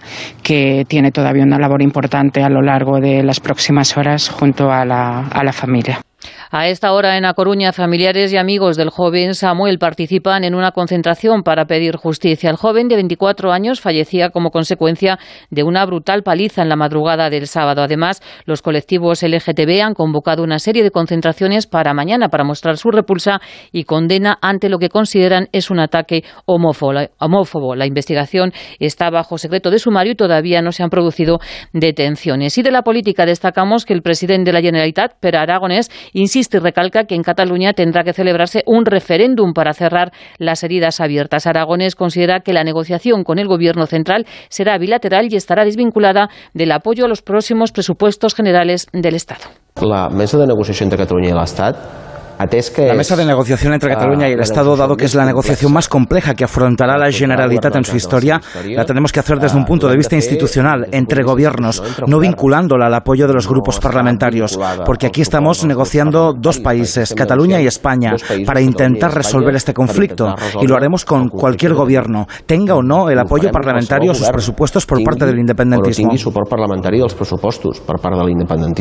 Desde el Partido Popular, la vicesecretaria Ana Beltrán está segura que Pedro Sánchez hará todo lo que sea necesario para contentar a los independentistas y acusa al presidente de estar sentado en el trono de la mentira. Sánchez hará cualquier cosa por, por contentarles a los independentistas. Tenedlo por seguro. Lo estamos viendo en esa mesa de la negociación de la infamia, en esa mesa bilateral en la que tienen el valor, la indignidad política de sentarse el Gobierno de España y el Gobierno de Cataluña de igual a igual, como si fuera lo mismo, con gran agravio para otras comunidades. Y donde tenemos claro que en esa mesa de negociación se repartirán los fondos europeos y a esta hora seguimos pendientes de Roma porque el Papa Francisco ha sido hospitalizado en el Policlínico Gemelli, donde está siendo operado por un problema en el colon. En un comunicado, el Vaticano explica que la intervención estaba programada y una vez que termine la operación se dará un parte médico. Este mediodía, el Papa ha rezado el Ángelus asomado a la ventana de su estudio privado en el Palacio Apostólico. Nueva cita con la información cuando sean las nueve de la noche, las ocho en la Comunidad Canaria y todas las noticias las actualizamos en onda ondacero.es. La Rosa de los Vientos. Historia y misterio en las madrugadas de los fines de semana. Un objeto no identificado de procedencia desconocida. Cientos de testigos. Sin embargo, se echó por encima un manto de secreto. Hay un caso que es el que se conoce como las brujas de Sanosi. Encontramos una historia fascinante en Tel Aviv, un barrio que tiene origen en los templarios. La Rosa de los Vientos, con Bruno Cardeñosa. Ahora, sábados y domingos a la una de la madrugada y cuando quieras en la y en la web de Onda Cero. Te mereces esta radio. Onda Cero, tu radio.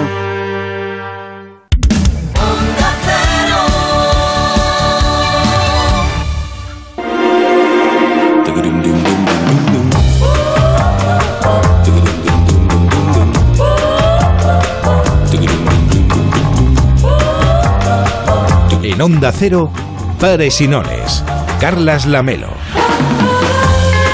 Segunda hora de Pares y Nones en Onda Cero. Nos puede seguir en las redes sociales en arroba Pares y OC a través de Twitter y en facebook.com barra.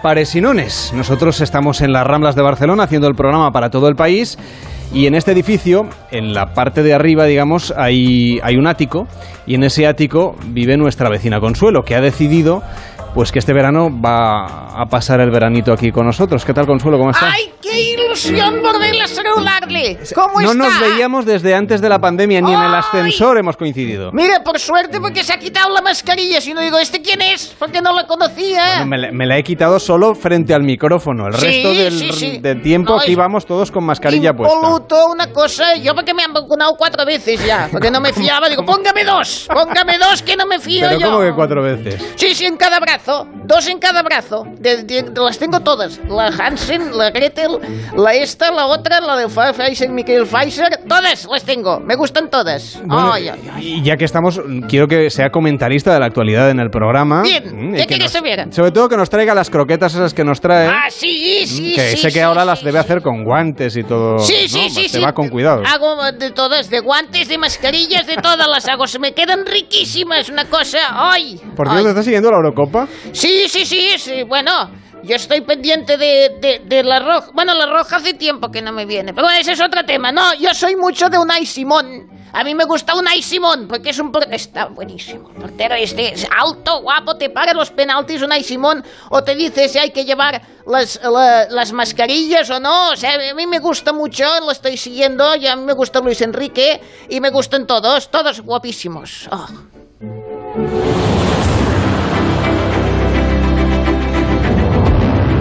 Pues quien verdaderamente sabe, de- evidentemente, de cómo está la situación de la selección española es el equipo de deportes de Onda Cero. Hablamos de fútbol porque la Eurocopa entra ya en la recta final. Martes y miércoles se disputan las dos semifinales y la gran final será el próximo domingo. Se va a poder seguir aquí en Onda Cero. Alberto Collado, ¿cómo estás? Muy buenas tardes. ¿Qué tal, Carlas? Muy buenas. Eh, Doña Consuelo también sabe de esto, ¿eh? Guapísimo, Lo va a comentar también. todo, Ay, ay, ay, ay, me gustan todos, todos, todos los de deportes. No me extraña, no me extraña. A nosotros también nos gustan los nuestros, sobre todo los de Luis Enrique, porque como dices, Carlas, este martes ante Italia vamos a disputar, eh, no es la final, pero sí es una final.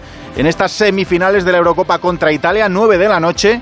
A esa hora esperamos eh, poder contar en Radio Estadio otra gran noche de los nuestros. Si te parece, Carlas, vamos a saludar al equipo de enviados especiales de Onda Cero a esta Eurocopa que de momento nos está dando tantas alegrías para conocer la, la última hora de, de la selección, sobre todo para que tome nota Doña Consuelo. Sí, sí, sí, apunto todo. Fernando Burgos, muy buenas.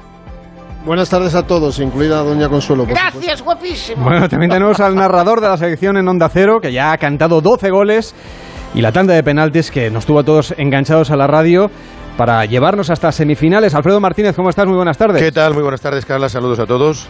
Bueno, pues vamos a repasar eh, cuál es la última hora de la selección, por dónde pasa. Fernando, actualízanos. ¿Cómo están los de Luis Enrique? ¿Qué han hecho hoy? ¿Cómo están los tocados?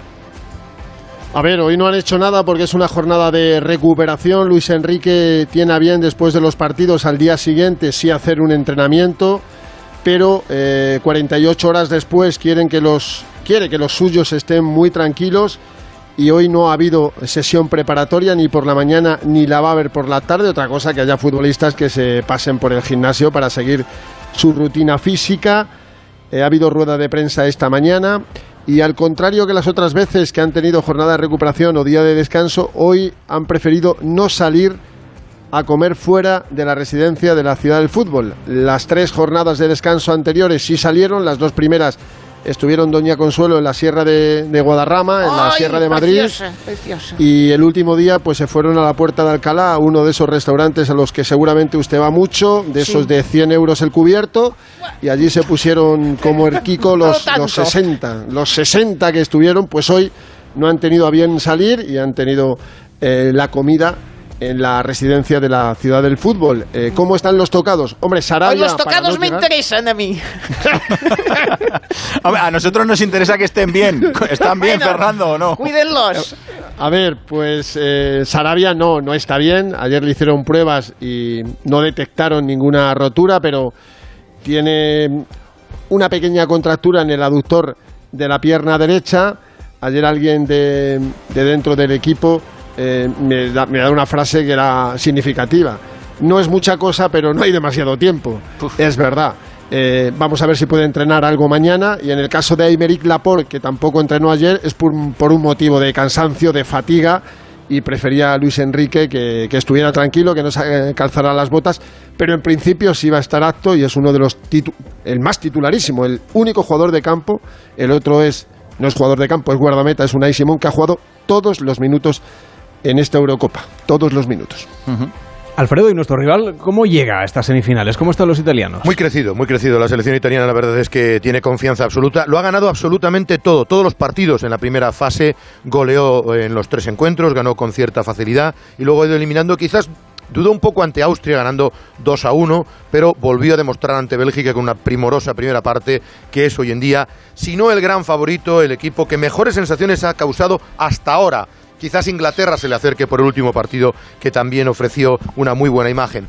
Tiene un lunar, tiene un problema, no todo va a ser alegría, y es la lesión de Spinazzola, el lateral izquierdo, que era uno de los jugadores más significativos del equipo de Mancini, se rompió el tendón de Aquiles en la pierna izquierda el pasado encuentro, y será Emerson Palmieri el que le sustituye. Pero por lo demás, el resto de los jugadores están en condiciones, demostrando un grandísimo nivel, Insigne, el propio Chiesa, un centro del campo con Varela, con Berratti, eh, con eh, jugadores extraordinarios, y la cobertura de la defensa con futbolistas de muchísimo oficio como pueda ser Chiellini o Bonucci. En todo caso, Italia viaja mañana y es un cruce de caminos permanente, porque en los últimos tiempos siempre Italia y España han coincidido. Falta por ver quién se lleva el gato al agua en esta oportunidad. ¿Son un poco más favoritos ellos? Sí, pero no nos dan miedo. ¿eh? Bueno, que tengan ellos el cartel de favoritos, que lo que importa es ganar y esperemos que, que lo hagamos nosotros. Hoy, por cierto, hemos tenido también rueda de prensa. Eh, están dejando titulares estas eh, ruedas de prensa. Hoy pasaba Mikel Oyarzábal, el hombre que nos dio el pase a, semis con ese penalti, con permiso, por supuesto, de, de Unai Simón. ¿Y qué os ha contado Mikel Oyarzábal, Fernando? ¿Qué ha dicho? Que los penaltis se trabajan, que no es todo suerte, que ellos llevan el último mes desde que comenzó la concentración. Hoy, para que se haga una idea a todo el mundo, es el día 35 de la selección Eurocopa, de la selección en esta Eurocopa, desde el lunes 31 de mayo que comenzó la andadura y que el mes de junio han entrenado, han visto vídeos, pero también han trabajado en los penaltis, que aparte de suerte hay mucho trabajo de todos los jugadores y de todo el, cuerpo técnico que bueno que no cree que la gente haya sido injusta con esta selección después de las críticas a raíz de los dos primeros partidos que se alegra mucho de Unai Simón porque aparte de compañero es muy amigo suyo son rivales uno de la Real Sociedad y el otro del Athletic pero ha dicho Mikel Oyarzábal que es muy amigo suyo. Y a propósito del relevo generacional de los jóvenes que hay en este equipo que no habían jugado el 80% una fase final de un gran torneo. Fíjate la respuesta de Mikel Oyarzábal y a ver y a ver si podéis adivinar uno de los jugadores sin decirlo a los que se refiere Oyarzábal cuando habla de ese cambio generacional como es lógico en el fútbol y, y en la vida, eh, pues hay momentos en los que se tienen que dar cambios y es lógico que, que, se eche de menos a gente que ha dado muchísimo por esta selección y que, y que ha demostrado el, el, nivel que tiene, pero creo que eh, está habiendo un cambio generacional como es lógico. Eh, hay gente que, que, se va haciendo mayor y que quieras o no, en el fútbol llega un momento en el que, en el que tienes que parar, pero creo que habla del nivel que, que se trae esta selección en la que estamos ahora, muchos jóvenes también. Tenemos nivel como lo hemos demostrado para enfrentarnos a quien, a quien sea y, y para dar el nivel en todo momento. Veteranos como, eh, por ejemplo, Sergio Ramos, quizá Burgos, ¿pueden ir por ahí los tiros? sin decirlo lo ha nombrado, vamos, pero está más claro que el agua, pero, pero bueno, es normal, es una habla muy bien Mikel Oyarzábal, pero evidentemente a uno de los que se refería indudablemente es a Sergio Ramos, que es el futbolista ausente del que más se ha hablado desde que dio Luis Enrique el 24 de mayo esa lista de 24 futbolistas. Pero bueno, escúchame, sin Sergio Ramos, mira dónde está la selección española. Sí, sí, tal cual. Ya estamos contando las horas que quedan ¿eh? para estas semifinales. ¿Qué planes tiene Ahora la selección, Alfredo, ¿cuándo viajan a Londres? Lo hará mañana mismo. Mañana a las 10 de la mañana hay un entrenamiento en la Ciudad Deportiva de Las Rozas. La última sesión preparatoria, ni Italia ni España pueden entrenar en Wembley. Hay que preservar el escenario. Hay que tener en cuenta que se juega el martes la primera semifinal, el miércoles la segunda y la finalísima el domingo. Y por tanto, pretenden que los equipos no tomen contacto con el césped para que estén en las mejores condiciones. Eso sí, es una gran ventaja para la anfitriona, para Inglaterra, que ha jugado allí cinco de los partidos de este torneo. En cualquier caso, el viaje será por la tarde a las 5. Por cierto, nos dicen que hay muchísimos problemas para acceder a Londres, no habrá seguidores españoles, prácticamente la burbuja es imposible acceder hasta Londres, las medidas y los requisitos son eh, inalcanzables para la mayoría de la gente y solo los españoles que estén en Inglaterra, en las Islas Británicas, podrán conseguir algunas de las localidades. Llegarán a las 6 horas locales y ya por la tarde, a las 8 menos cuarto, la rueda de prensa oficial que volverá a ser telemática y hablará Luis Enrique Martínez y hablará el tinerfeño, el teguestero, el jugador del Barcelona, Pedri. Pero antes de hablar en la rueda de prensa telemática, Pedri será protagonista esta noche en el Transistor a partir de las 11 de la noche con Aitor Gómez. No nos lo vamos a perder, pues esa es la última hora de la selección española, que el martes tiene otra cita con la historia y nosotros tenemos otra cita con el Radio Estadio. Gracias Fernando y hasta la próxima. Buenas tardes. Gracias Carlas, buenas tardes a todos. Alfredo, un fuerte abrazo. Otro fuerte para ti, Carlos, hasta luego. Bueno, Carlos, pues eh, recordamos, eh, martes 9 de la noche, la selección española se va a jugar ante Italia el pase a la gran final de esta Eurocopa que está dando tanto de qué hablar. Lo contaremos todo el martes, desde las 8 y 5, en el Radio Estadio, con Fernando, con Alfredo, con todo el, el equipazo de deportes de Onda Cero. Y como decía Alfredo, recordamos esta noche, protagonista de altura, Pedri, el futbolista del Barça de 18 años, consagrado ya en esta Eurocopa. Pedri en el transistor, con Aitor Gómez. Lo seguiremos con muchísima atención. Gracias compañeros por mantenernos informados de lo que ocurre con la Roja. Un fuerte abrazo. Gracias, un abrazo, chao, chao. En Onda Cero, Pares y Nones. Carlas Lamelo. Pues me he querido permitir el lujo de viajar hasta África para saludar a la periodista y escritora Natibel Preciado que tiene un libro que se llama El santuario de los elefantes y que puede ser una gran lectura para este verano. Y he decidido que vamos a convertir el estudio hoy en un trocito de África para hacer un safari. Bueno, un safari a Tanzania, que es el lugar en el que ocurre su novela, pero que también le ha permitido a ella refugiarse del coronavirus, porque lo que hizo durante la pandemia y durante todo el periodo que estuvimos todos encerrados, pues fue viajar a través de Google y de ello sacó este libro, este santuario de los elefantes. ¿Cómo estás, Natibel? Bienvenida. Hola Carlos, muy bien. No elegiste mal el lugar al que ir en esa época de encierro, es está estupendo aquí en Tanzania rodeado de elefantes. ¿Verdad? Que es un país maravilloso. Yo he mirado a través del objetivo eh, hasta las chozas de los Masai. He podido mirarlo todo y, y creo que he sido absolutamente fiel a la realidad, a pesar de que mi imaginación se desbordó un poquito. Bueno, durante la pandemia todos hicimos todo tipo de cosas, la gente se animó a hacer yoga en casa, a hacer entreno, lo que no habíamos hecho en la vida, pues lo hicimos durante aquellos días, porque claro, lo que sobraban eran horas del día y, y, faltaban lugares a los que ir. Y, tú de ahí sacaste una novela que además no tenías como muy claro, ¿no? Tengo entendido al principio eh, hacia dónde te iba a llevar y cómo, cómo iba a acabar todo aquello, porque todos estábamos muy afectados por lo que estaba ocurriendo.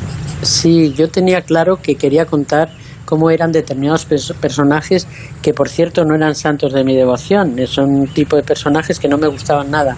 Y pensé que el mejor lugar donde los podía llevar el opuesto a ellos, el que más me gusta del mundo, probablemente el más sano, el más abierto, el más grandioso, el más generoso, era África. Y entonces de esa mezcla, pues eh, me salió una, una especie de novela de aventuras, sinceramente, o muy, una historia muy alegórica, muy muy yo, yo, digo que es un cuento para adultos porque porque es algo así es algo parecido a un cuento a una narración infantil de las que yo leía cuando era niña. Ah, pero son personajes que en realidad nos un poco son como el espejo de una sociedad así como muy fea no eh, nos habla mucho esta novela de la codicia humana te das cuenta de que hay gente realmente mala. Parece un poco simplón ¿eh? decirlo así pero pero es la sensación que da Sí, por eso, por eso digo que son a veces son muy hiperbólicos, muy muy alegóricos, muy em, los he, dibujado una serie de personajes para, para explicar eso, lo que es la codicia y sobre todo lo que es la insaciabilidad. O sea, ¿cómo es posible que la gente que tiene tanto dinero, tanto poder, quiera más y más y más y, y que esa, esa es el ser insaciables les lleve a cometer todo tipo de tropelías, o sea, que no se detengan en el camino y que hagan todo lo que les parece necesario para enriquecerse aún más. ¿tú te has, cruzado, te has cruzado con mucha gente de este tipo? No, la verdad es que yo creo que son una minoría. Yo creo que, que la mayoría de la gente somos o tendemos o queremos ser bondadosos. Nos horroriza eh, conocer gente así. Yo he conocido algún elemento de ese tipo y siempre digo una cosa, que por, mi profesión de periodista he entrevistado a todos los corruptos de este país y entonces pues tengo cierta experiencia en lo que significa sobre todo eso de ser insaciable, que, que estén acumulando y que pasen inadvertidas su- sus tropelías o sus delincuencias o sus delitos y que porque se pasan un poco en algo más eh, se les pille, como ha pasado con alguno, pues la verdad es que eso demuestra que es un que es un que tiene un poder de eh, de, de, atrapar el, el vicio, el dinero, el poder, que es tremendo, ¿no? Es, es, es adictivo, es como una droga. ¿Y tú cuando alguna vez alguno de estos casos ha salido a la luz, cómo te has quedado cuando has pensado, es que con esta persona yo he estado hablando, le hice una entrevista en su día, estaba cometiendo todas estas cosas que ahora sabemos y que entonces obviamente pues solo sabía él y alguno más que tenía alrededor? Pues bueno, lo primero que pensaba de, uff, tengo una foto con este tipo desagradable. No son de las que colgar en Instagram a continuación, ¿no? No, no, no. En, en aquella época donde yo entrevistaba tanto corruptos no había Instagram ni había redes sociales. Pero, pero pe- e- era curioso porque es cierto que estaban, había indicios, a lo mejor en alguno concretamente, mm, había indicios de que podía estar haciendo algo algo ilegal, ¿no? Y sin embargo eh, defendía de tal manera su honestidad que, que- que llegaba a convencerme, quizás sea muy, muy ingenua, ¿no? Y, creo, creo que para, para ser ese tipo de delincuente lo primero que tienes que hacer es lavarte de tu propio cerebro, porque si no, uf, mm, no puedes ir con la cabeza medio, no puedes mirar a casi nadie a la cara, ¿no? Entonces, lo primero que hacen es convencerse de que lo hacen por, porque si no lo hacen ellos, lo hacen otros, porque en el fondo es, mm, hacen más, eh, el objetivo es bueno, porque porque no hacen daño a nadie, porque, en fin, se convencen de que no son unos canallas y, y así pueden andar por la vida más o menos mm, derechos. Y una vez ya ha salido a la luz y, y han sido algunos juzgados o han llegado a pasar por la cárcel, ¿tú te has vuelto a cruzar con ellos? ¿Con alguno de estos Sí, sí. personajes? Uno de ellos concretamente eh, me he cruzado hace como antes de la, de la pandemia, como hace tres años, y no y me crucé por la calle con él, me quedé mirando así sorprendida, había- salido de la cárcel y no me saludó.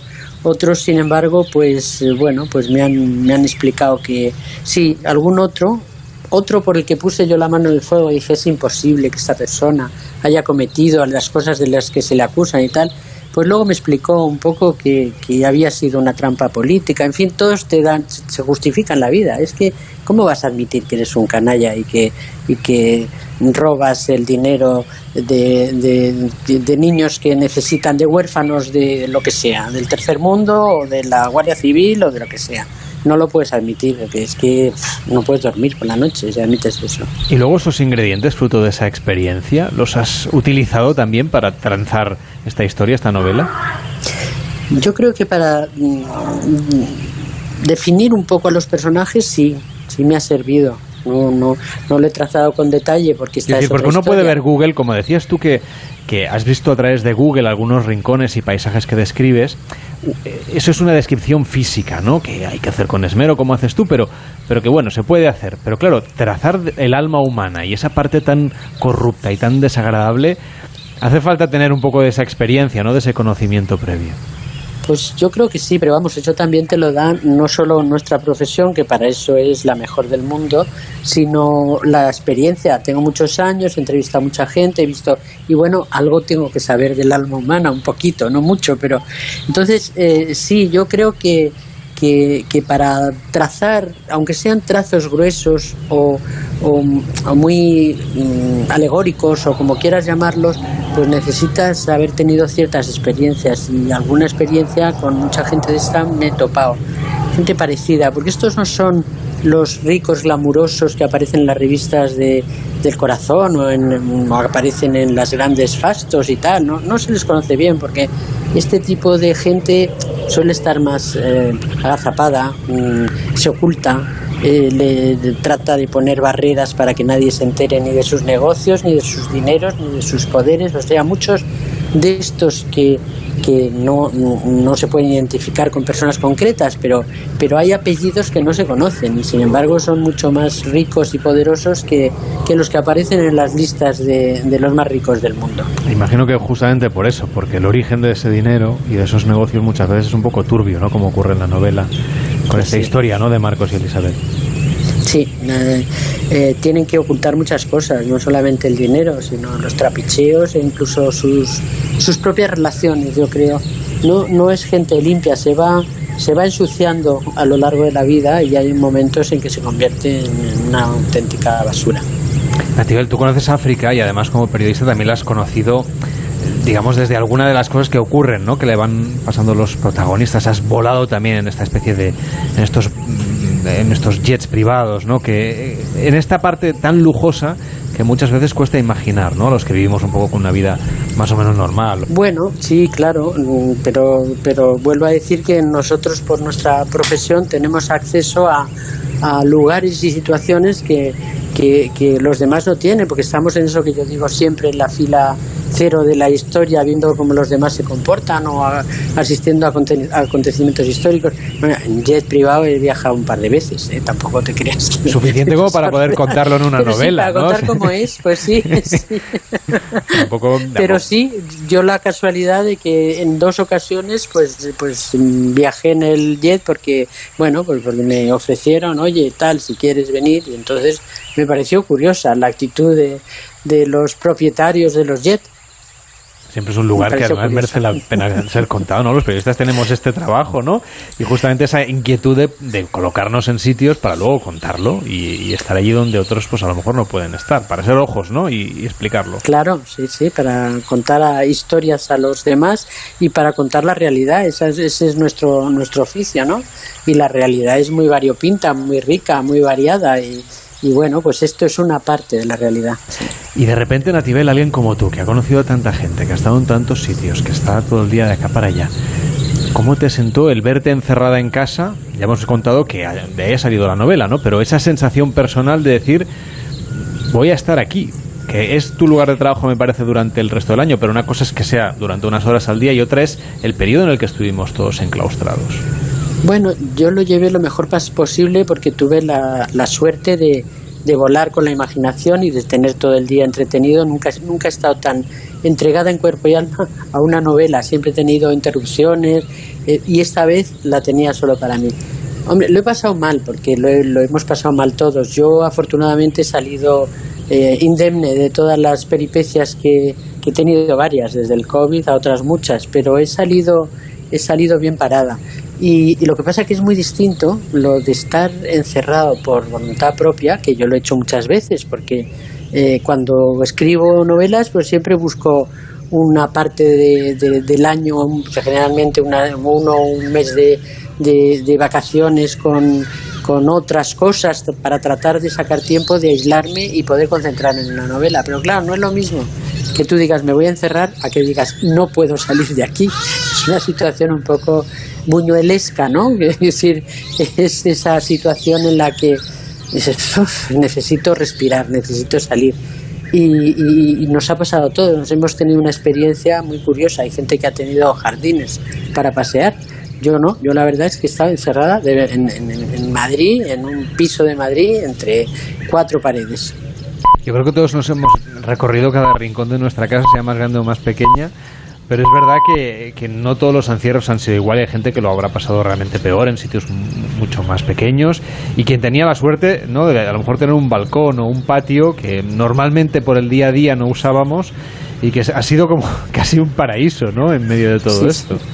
Sí, sí, yo, yo he tenido ese privilegio. Tengo balcón y patio. Y un patio maravilloso con árboles y donde hay pajaritos y se, y se ve un patio al que no nos dejaban bajar. Pero a un jardincillo al que no nos dejaban bajar, pero por lo menos veía el cielo y el verde de los árboles, así que he sido afortunado en ese sentido.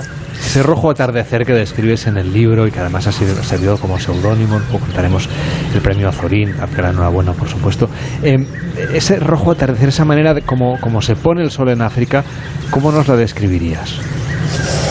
Pues es difícil de escribir porque no es lo mismo escribir o mirar a través de Google lo que sucede en cualquier rincón del mundo, que eso es un privilegio reciente además, porque yo no lo, no lo he tenido cuando viajaba a los lugares, pero no hay nada comparable a, estar en el lugar, a poder eh, eh, oler los aromas, em, los sabores, los colores. No es lo mismo verlo a través de ni siquiera de la literatura, ni del cine, ni de absolutamente mm, ninguna pantalla que nos pongan por medio. Muy difícil describir la, eh, la, la, impresión que te produce ver eh, una este, gigantesca extensión de terreno llena de árboles maravillosos, llena no, con árboles salpicados de una manera oportuna y a lo mejor animales a lo lejos y, y, los colores del cielo y, los colores de, de, la tarde, cómo lo iluminan todo de otra manera. Eh. No sé, yo a mí se de verdad que todavía con tan, pensándolo se me pone un poco, se me eriza la piel, porque es realmente un espectáculo, eh, es el mayor lujo del mundo poder asistir a eso. Por eso yo digo siempre eso o, o, el desierto. A mí el desierto me, me impresionó muchísimo y, pasar una, un amanecer en el desierto, porque el resto del día es más complicado y las noches son muy duras. Hay que estar en un oasis quizá, pero, pero ver esa grandiosidad de la naturaleza, como decía Javier Reverte, que es verdad que yo lo, lo dije también, pero como lo dijo el primero y, y, lo, lo, dijo en los libros, te sientes como que formas parte de, de la naturaleza y que no eres, eres un animalillo más, no eres ni más ni menos, eres formas parte de eso y no te sientes arrogante ni te sientes sobrecogido ante la grandeza. ¿no? Santuario de los Elefantes, además, te ha traído ya un premio enseguida, ese premio Azorín de novela, del cual, por cierto, tú durante un tiempo también fuiste parte del jurado. Sí. No sé si ya sabías más o menos, eso te dio una información privilegiada de, de lo que puede ser interesante para, para este galardón. Pues es, es complicado porque yo he estado de jurado en este y en muchos más premios y cada año eh, eh, van por una senda distinta, es decir, no hay dos años prácticamente iguales. Es más, se alejan, el, no, esta se parece demasiado al de otro año, entonces ahí va a aparecer, y entonces condiciona un poco el hecho de que sea diferente, de que aporte algo nuevo, de que sea distinta. Mi Juan Eslava, que es el único que se mantiene en el jurado de la época en la que yo fui jurado del premio Azorín, pues eh, decía que lo que le gustaba de esta novela, me dijo cosas muy agradables de escuchar, vamos, me, dio muchos ánimos y mucha confianza. Pero una de las cosas que me dijo es que lo, que lo más le gustaba de la novela es que la había dejado en los huesos, es decir, que había eh, prescindido de todo lo, la hipérbole, eh, lo innecesario en el relato para ir a una narración mm, que impactase y que fuese de la lectura más eh, asequible y fácil posible y que para eso había que dar muchas vueltas, como sabemos, que para hacer cosas sencillas a lo mejor hay que dar la vuelta al mundo para enterarnos de, que la sencillez es un valor, ¿no?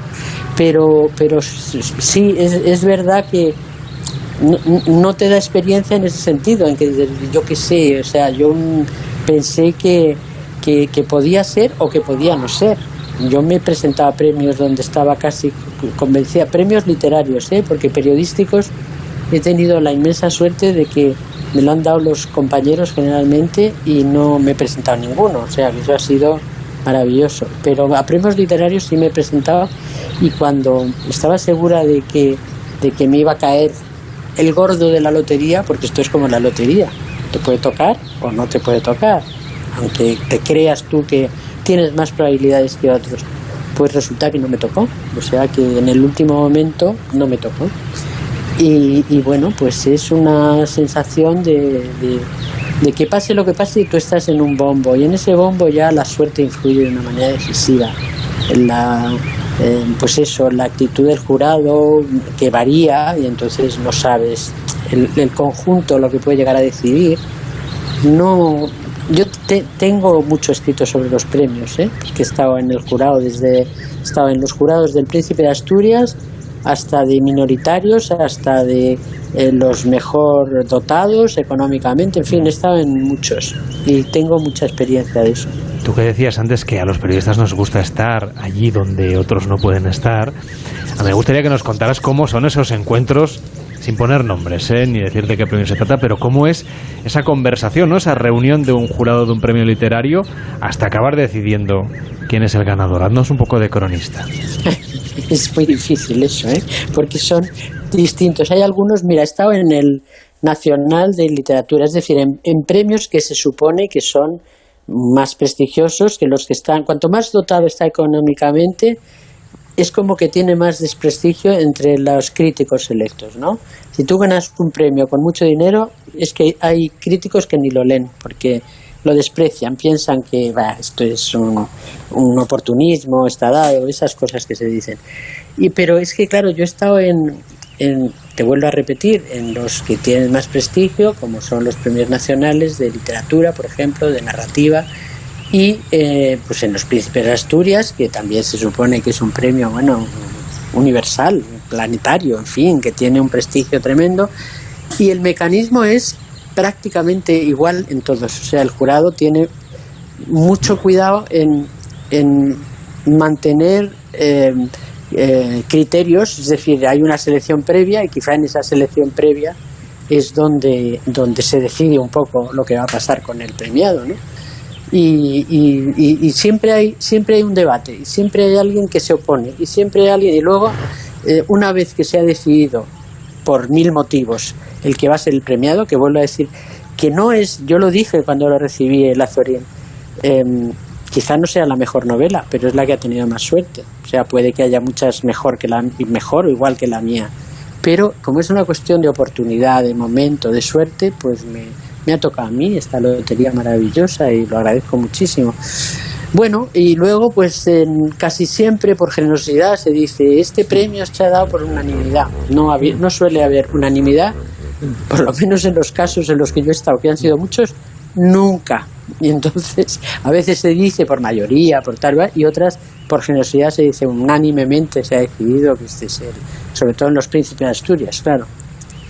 Pues el Santuario de los Elefantes es la lectura que recomendamos para este verano. Gracias Natibel por contarnos cómo son esas reuniones y por llevarnos a África, a Tanzania, a través de un libro este verano que va a ser tan difícil viajar. Pues nada, mucho más fácil a través de la lectura de tu libro. Que vaya bien y hasta la próxima. Mucha suerte. Muchas gracias y mucha suerte también para vosotros.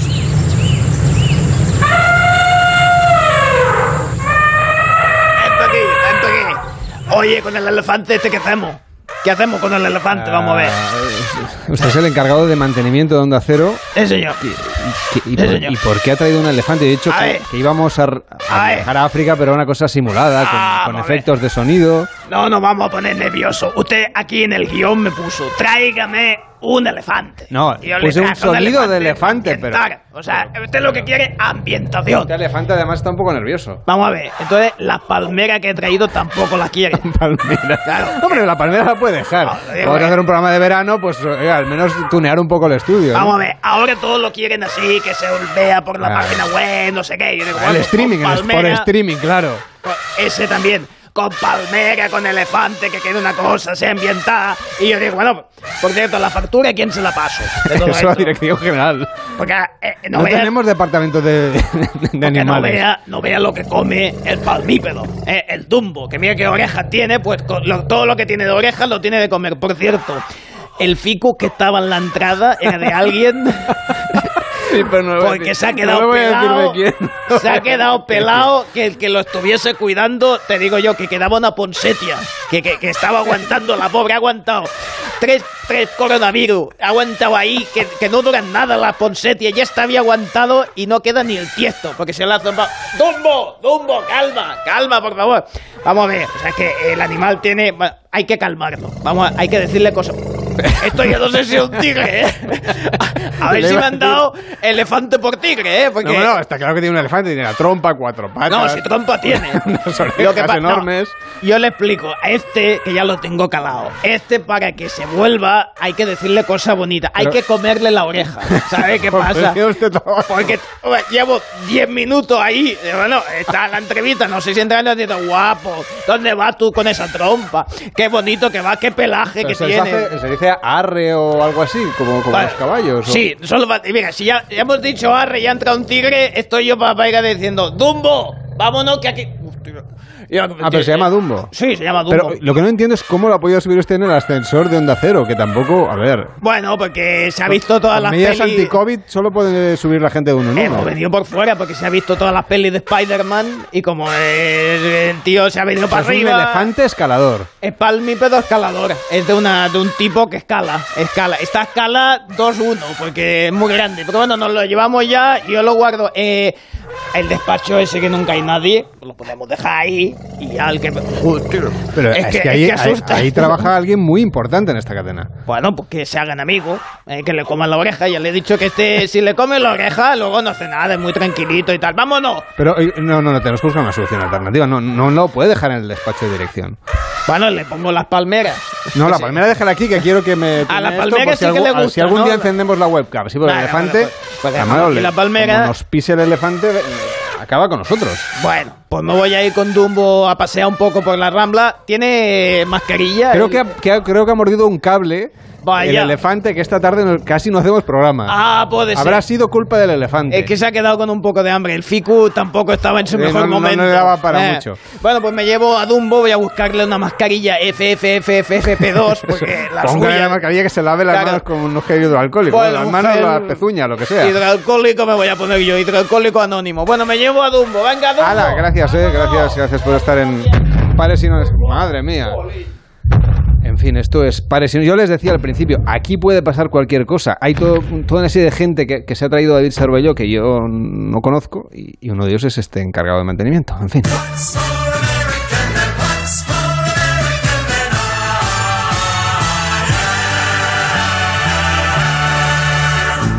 What's more American than cornflakes?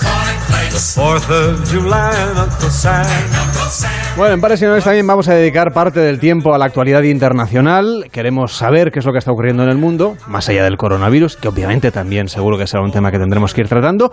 Y hoy nos estrenamos yendo a Estados Unidos en el Día de la Independencia. Hoy es 4 de julio y por tanto el himno, las banderas, los fuegos artificiales son el emblema de esta jornada que va a ser bastante atípica en Estados Unidos. Nos vamos en concreto a Miami, que es el estado que recibe más visitantes de, de norteamericanos que viajan aprovechando esta fiesta. Nos acompaña Vanessa Yaklis. ¿Cómo estás? Muy buenas tardes. Hola, ¿qué tal? Muy buenas tardes. Encantada de estar hoy con vosotros. Vanessa es corresponsal en Washington de Telemadrid y del diario La Razón. Ha trabajado también en A3 Media, también aquí en Onda Cero. Y estás en Miami justamente cubriendo la desgracia de ese edificio que se ha desplomado. Sí, exacto. Estamos de cobertura, pues eh, pendientes ya desde hace una semana y media del desplome del edificio y de la última hora de, de todo lo que está sucediendo en torno a esa tragedia. Como bien decías, en ese sentido es una, digamos que celebración muy atípica por otras razones también, evidentemente, de la pandemia. Bueno, ahora son las 2 y 43 en Miami. ¿Y qué ambiente se respira ahora mismo en esa ciudad? Es un ambiente de unas ganas, diría yo, contenidas, ¿no? Porque es cierto que es un ambiente festivo, que, que la gente además, pues eh, gracias a toda la campaña de vacunación de los últimos meses, eh, venía con muchísimas ganas afrontando este festivo que por primera vez se nos acerca un poquito a la normalidad, sobre todo si tenemos en cuenta que ha habido un total de 48 millones de estadounidenses desplazándose, viajando por este festivo, que es el segundo más concurrido del año después del Día de Acción de Gracias, y también, evidentemente, pues las ganas de que la gente tenía de celebrarlo eh, porque hasta ahora no se había podido hacer. Ha habido, eh, con estas cifras que te comentaba Carlas, un 40% más eh, de, de los desplazamientos que hubo, por ejemplo, el año pasado por todo el tema de la pandemia. Esos son cifras casi al mismo nivel de la normalidad. Entonces, por un lado, esas ganas han sido contenidas porque, por ejemplo, aquí en la capital de Florida, en Miami, por la tragedia del edificio, se han cancelado muchas de las celebraciones que estaban previstas, algunas de ellas, evidentemente, al aire libre, como los fuegos artificiales en Miami Beach. Aún así, sí se va a hacer en pequeños grupos contenidos por zonas y, por supuesto, en familias. Eso sí se va a seguir celebrando. Y de manera natural, ¿cómo sería una celebración del 4 de julio sin pandemia, sin la desgracia que ha ocurrido en Miami?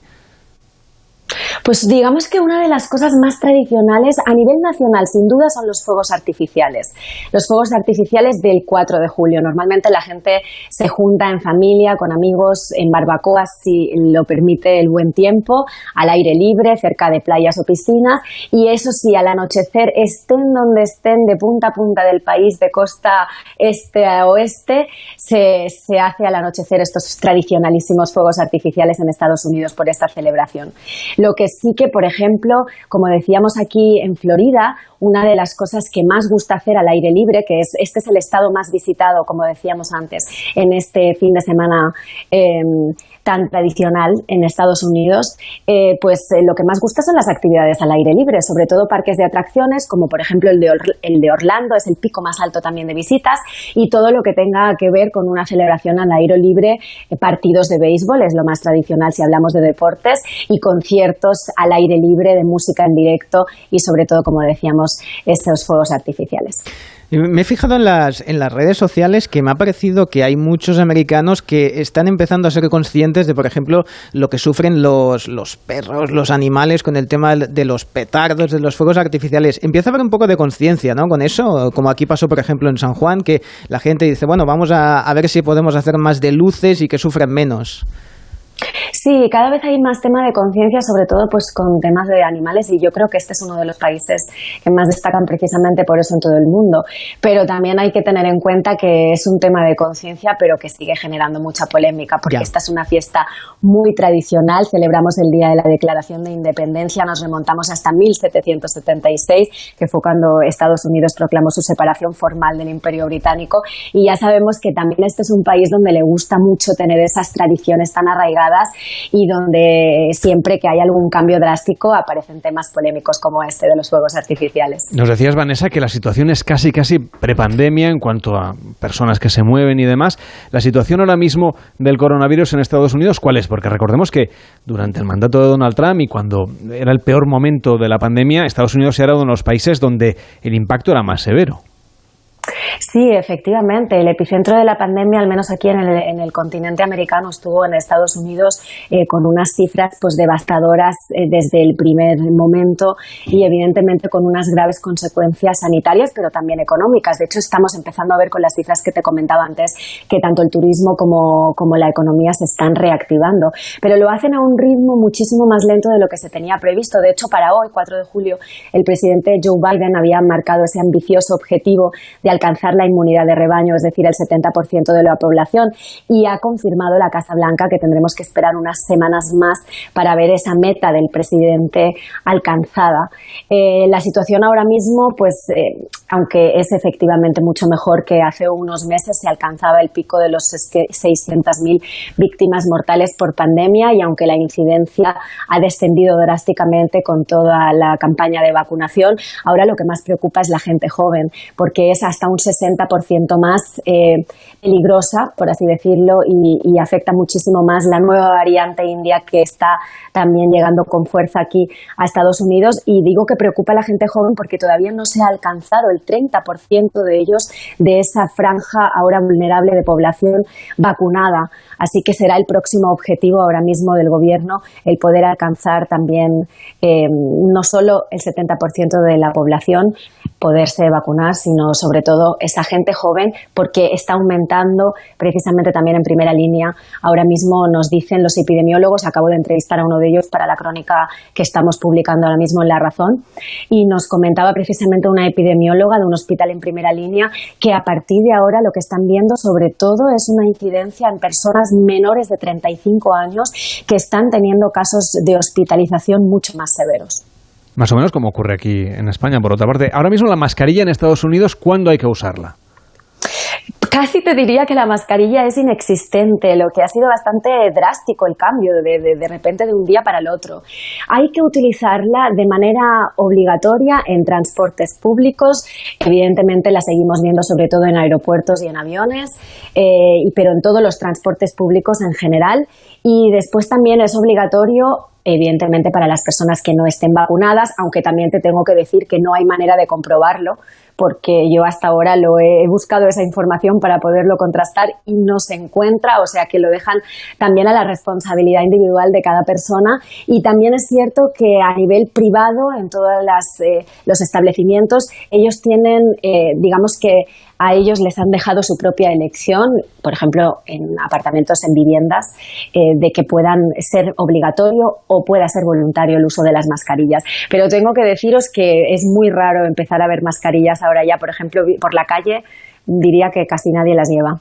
Vanessa Yaclis, corresponsal en Washington de Telemadrid y del diario La Razón y que ahora está en Miami siguiendo eh, la situación en, esa parte del país. Gracias por estar hoy en Pares y Nones y hasta la próxima. Muy buenas tardes. Bueno, buenas tardes para ti que acabas de estrenarla como aquel que dice la tarde. Sí, acaba de empezar la tarde para nosotros. Gracias a vosotros. Qué buenos recuerdos me traen mis comienzos en Onda Cero. Un abrazo. Un fuerte abrazo. Hasta la próxima. En Onda Cero, Pares y Nones. Carlas Lamelo.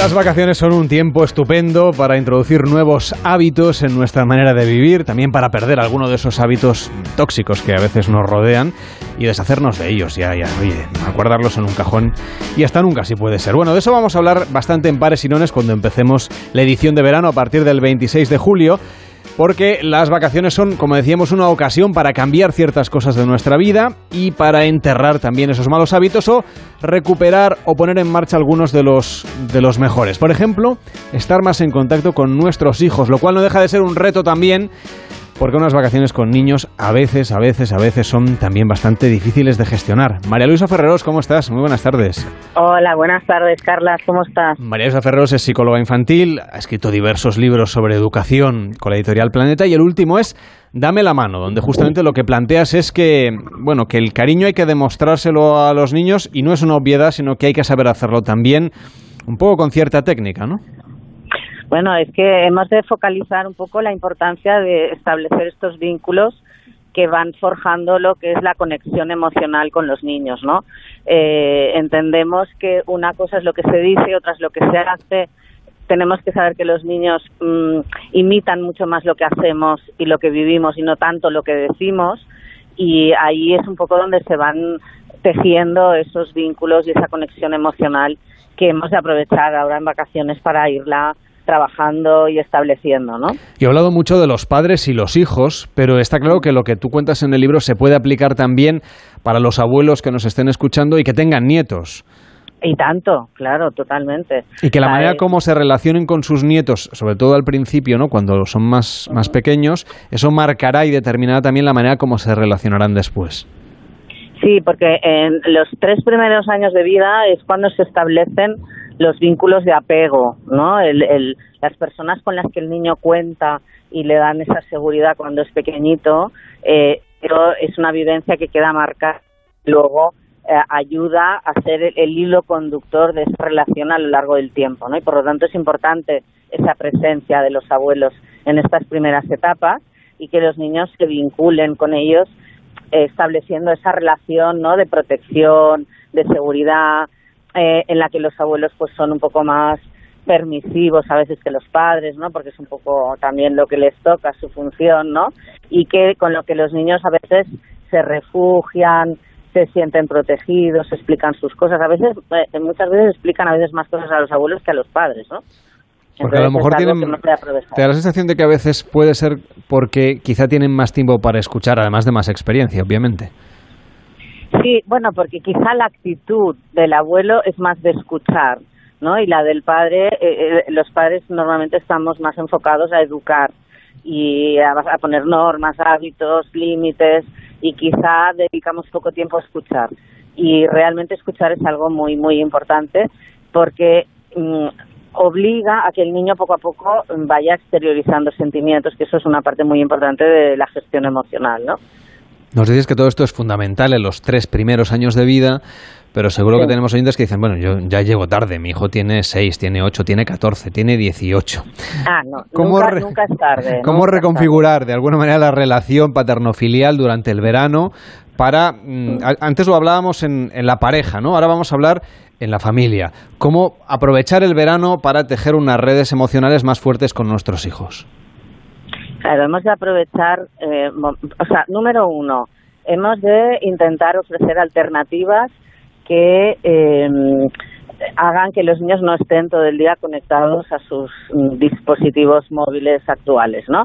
Tanto los más pequeñitos como los más mayores. Y dentro de esas alternativas hemos de, eh, pues yo no sé, pues hacer eh, organizar excursiones, organizar manualidades, organizar juegos, cosas en las que nos integremos los adultos. Es decir, no solo se trata de que, venga niño, venga, ponte a hacer ahora este dibujo o te llevo a hacer, eh, yo que sé, una excursión en bici no sé qué, sino hacemos juntos. ¿no? Vamos a hacer juntos un pastel, vamos a hacer juntos, eh, pues vamos a preparar un regalo para el abuelito, vamos a... O sea, lo importante siempre es compartir las, la- las actividades, los momentos, eh, las excursiones, cualquier cosa que hagamos es muy importante compartirla, no eh, como nosotros ser el monitor de tiempo libre del niño, sino que nosotros nos hemos de meter también ahí y hemos de compartirlo con ellos, ¿no? Y ahí es donde se van tejiendo esas redes de conexión emocional. Bueno, y ahora vamos a lo práctico. Mm, No solamente lo emocional, que es muy importante, sino la cuestión logística. ¿Cómo organizar unas vacaciones con niños, por ejemplo, tanto si somos padres como si somos abuelos? Y, y- y queremos llenar ese horario de cosas a hacer para que no estén todo el día viendo la televisión o conectados a los dispositivos. Mm. Bueno, pues ahora se trata de establecer un poco un horario. Mm, Importante saber, dependiendo de la edad, pues respetar los momentos de sueño y de siestas y esto porque es verdad que los niños mm, todo el tema eh, hacer una excursión, salir a la playa y tal les cansa mucho y luego anda a hacer un poquito de descanso, pero yo creo que es muy importante pues eso, ¿no? Desayunar, organizar una excursión, una salida a la playa, una bicicleta, lo que sea, comer, hacer un poco de descanso y luego por la tarde pues hacer actividades más de estar en casa y de compartir, ¿no? Am, para poco a poco ir organizando, pero eso es fundamental. eh, lo que no podemos hacer es eh, no tener nada organizado y, y entonces pues estar todo el día en casa sin hacer nada, porque ahí es el momento en el que los niños eh, se conectan, ¿no? Eh, es importante también utilizar a veces la técnica de eh, se me ha estropeado el wifi y no el wifi. ¿eh? Se puede A incluso programar el modem para que se apague a ciertas horas. exacto. Exactamente, exactamente. O sea, a veces, pero entonces eso también lo hemos de compartir. Es decir, también es importante que los padres nos desconectemos, Ajá. porque si, no les podemos pedir a los niños que se desconecten si luego nosotros estamos todo el día eh, controlando, vigilando por, por, pues, los WhatsApps, los Instagrams, etcétera, ¿no? Es decir, de que es importante que nosotros también hagamos ese ejercicio de decir, bueno, pues vamos a preparar la comida juntos y el móvil lo, lo dejamos en una cajita, en un sitio, fuera. Sabemos de desconectarnos un poco todos para reconectarnos unos con otros, ¿no? Para vivir lo que estamos viviendo en el presente y no en, en lo virtual, ¿no? María Luisa, creo que tenemos trabajo a lo largo de, de este verano. Si te Sí. parece, iremos charlando un poquito de alguna de estas cosas. De acuerdo, de acuerdo. María Luisa Ferrero, psicóloga infantil y autora del libro Dame la mano de la editorial Planeta. Gracias por estar con nosotros y que vaya muy bien. Muy buenas tardes. Muchas gracias, Carlas. Buenas tardes. Bueno, pues hoy hemos hecho un ensayo general que, no, no, nos ha salido, ¿no, David Sarballó? Que no lo teníamos tan claro. estamos, estamos contentos. Lo que pasa es que luego volvemos ya en, en otro horario. Sí, a partir de- del próximo 26 de julio, pues aquí estaremos cada noche en directo, de Ujú. lunes a viernes, con otro horario, pero con las mismas ganas y con muchos más contenidos, porque hoy lo hemos tenido que meter así todo en dos horitas, pero tendremos ocasión de, de contar muchísimas cosas aquí en Pares y Nones y, y desde luego que a partir de las 9 de la noche del día 26 de julio, 8 en Canarias, pues aquí estaremos con muchas ganas. Ahora a ver qué haces con toda esa gente que has traído. Sí, eh, me todos los llevan llevo. mascarilla, por cierto. Todos, todos, Lo- pero me los, los llevo, llevas, sí, los sí. o sea, me haces una lista de quiénes son, porque así no entran. A la única que puede entrar es la señora Consuelo. Sí, no, les pondré un post-it con el nombre y Ah, todo para que bien, los como una tengamos. fiesta de- sí, de- de- sí, de sí. graduación, Así están ordenados. Bueno, señora Consuelo, gracias por las croquetas. Están buenísimas. ¿eh? Bueno, yo veo que no ha quedado ninguna, ¿eh? Sí, el elefante, ha sido el elefante. Ha sido Ah, el el elefante. elefante. Sí, sí. Ay, ha entrado como un elefante en una cacharrería. Efectivamente, Sí. pero esto en este caso un estudio de radio. Sí, bueno, pues gracias por acompañarnos. Y, oiga, eh, no póngase crema, que la veo que está. ¿Crema dónde? No, ah, sí, no, sí, del sí, sol, del que sol. se proteja, ¿no? sí, sí, perfecto. Bueno, volvemos el 26, lo prometemos, ¿eh? que vaya muy bien. Ahora llega Quinótico y todo el cine. Antes, las noticias.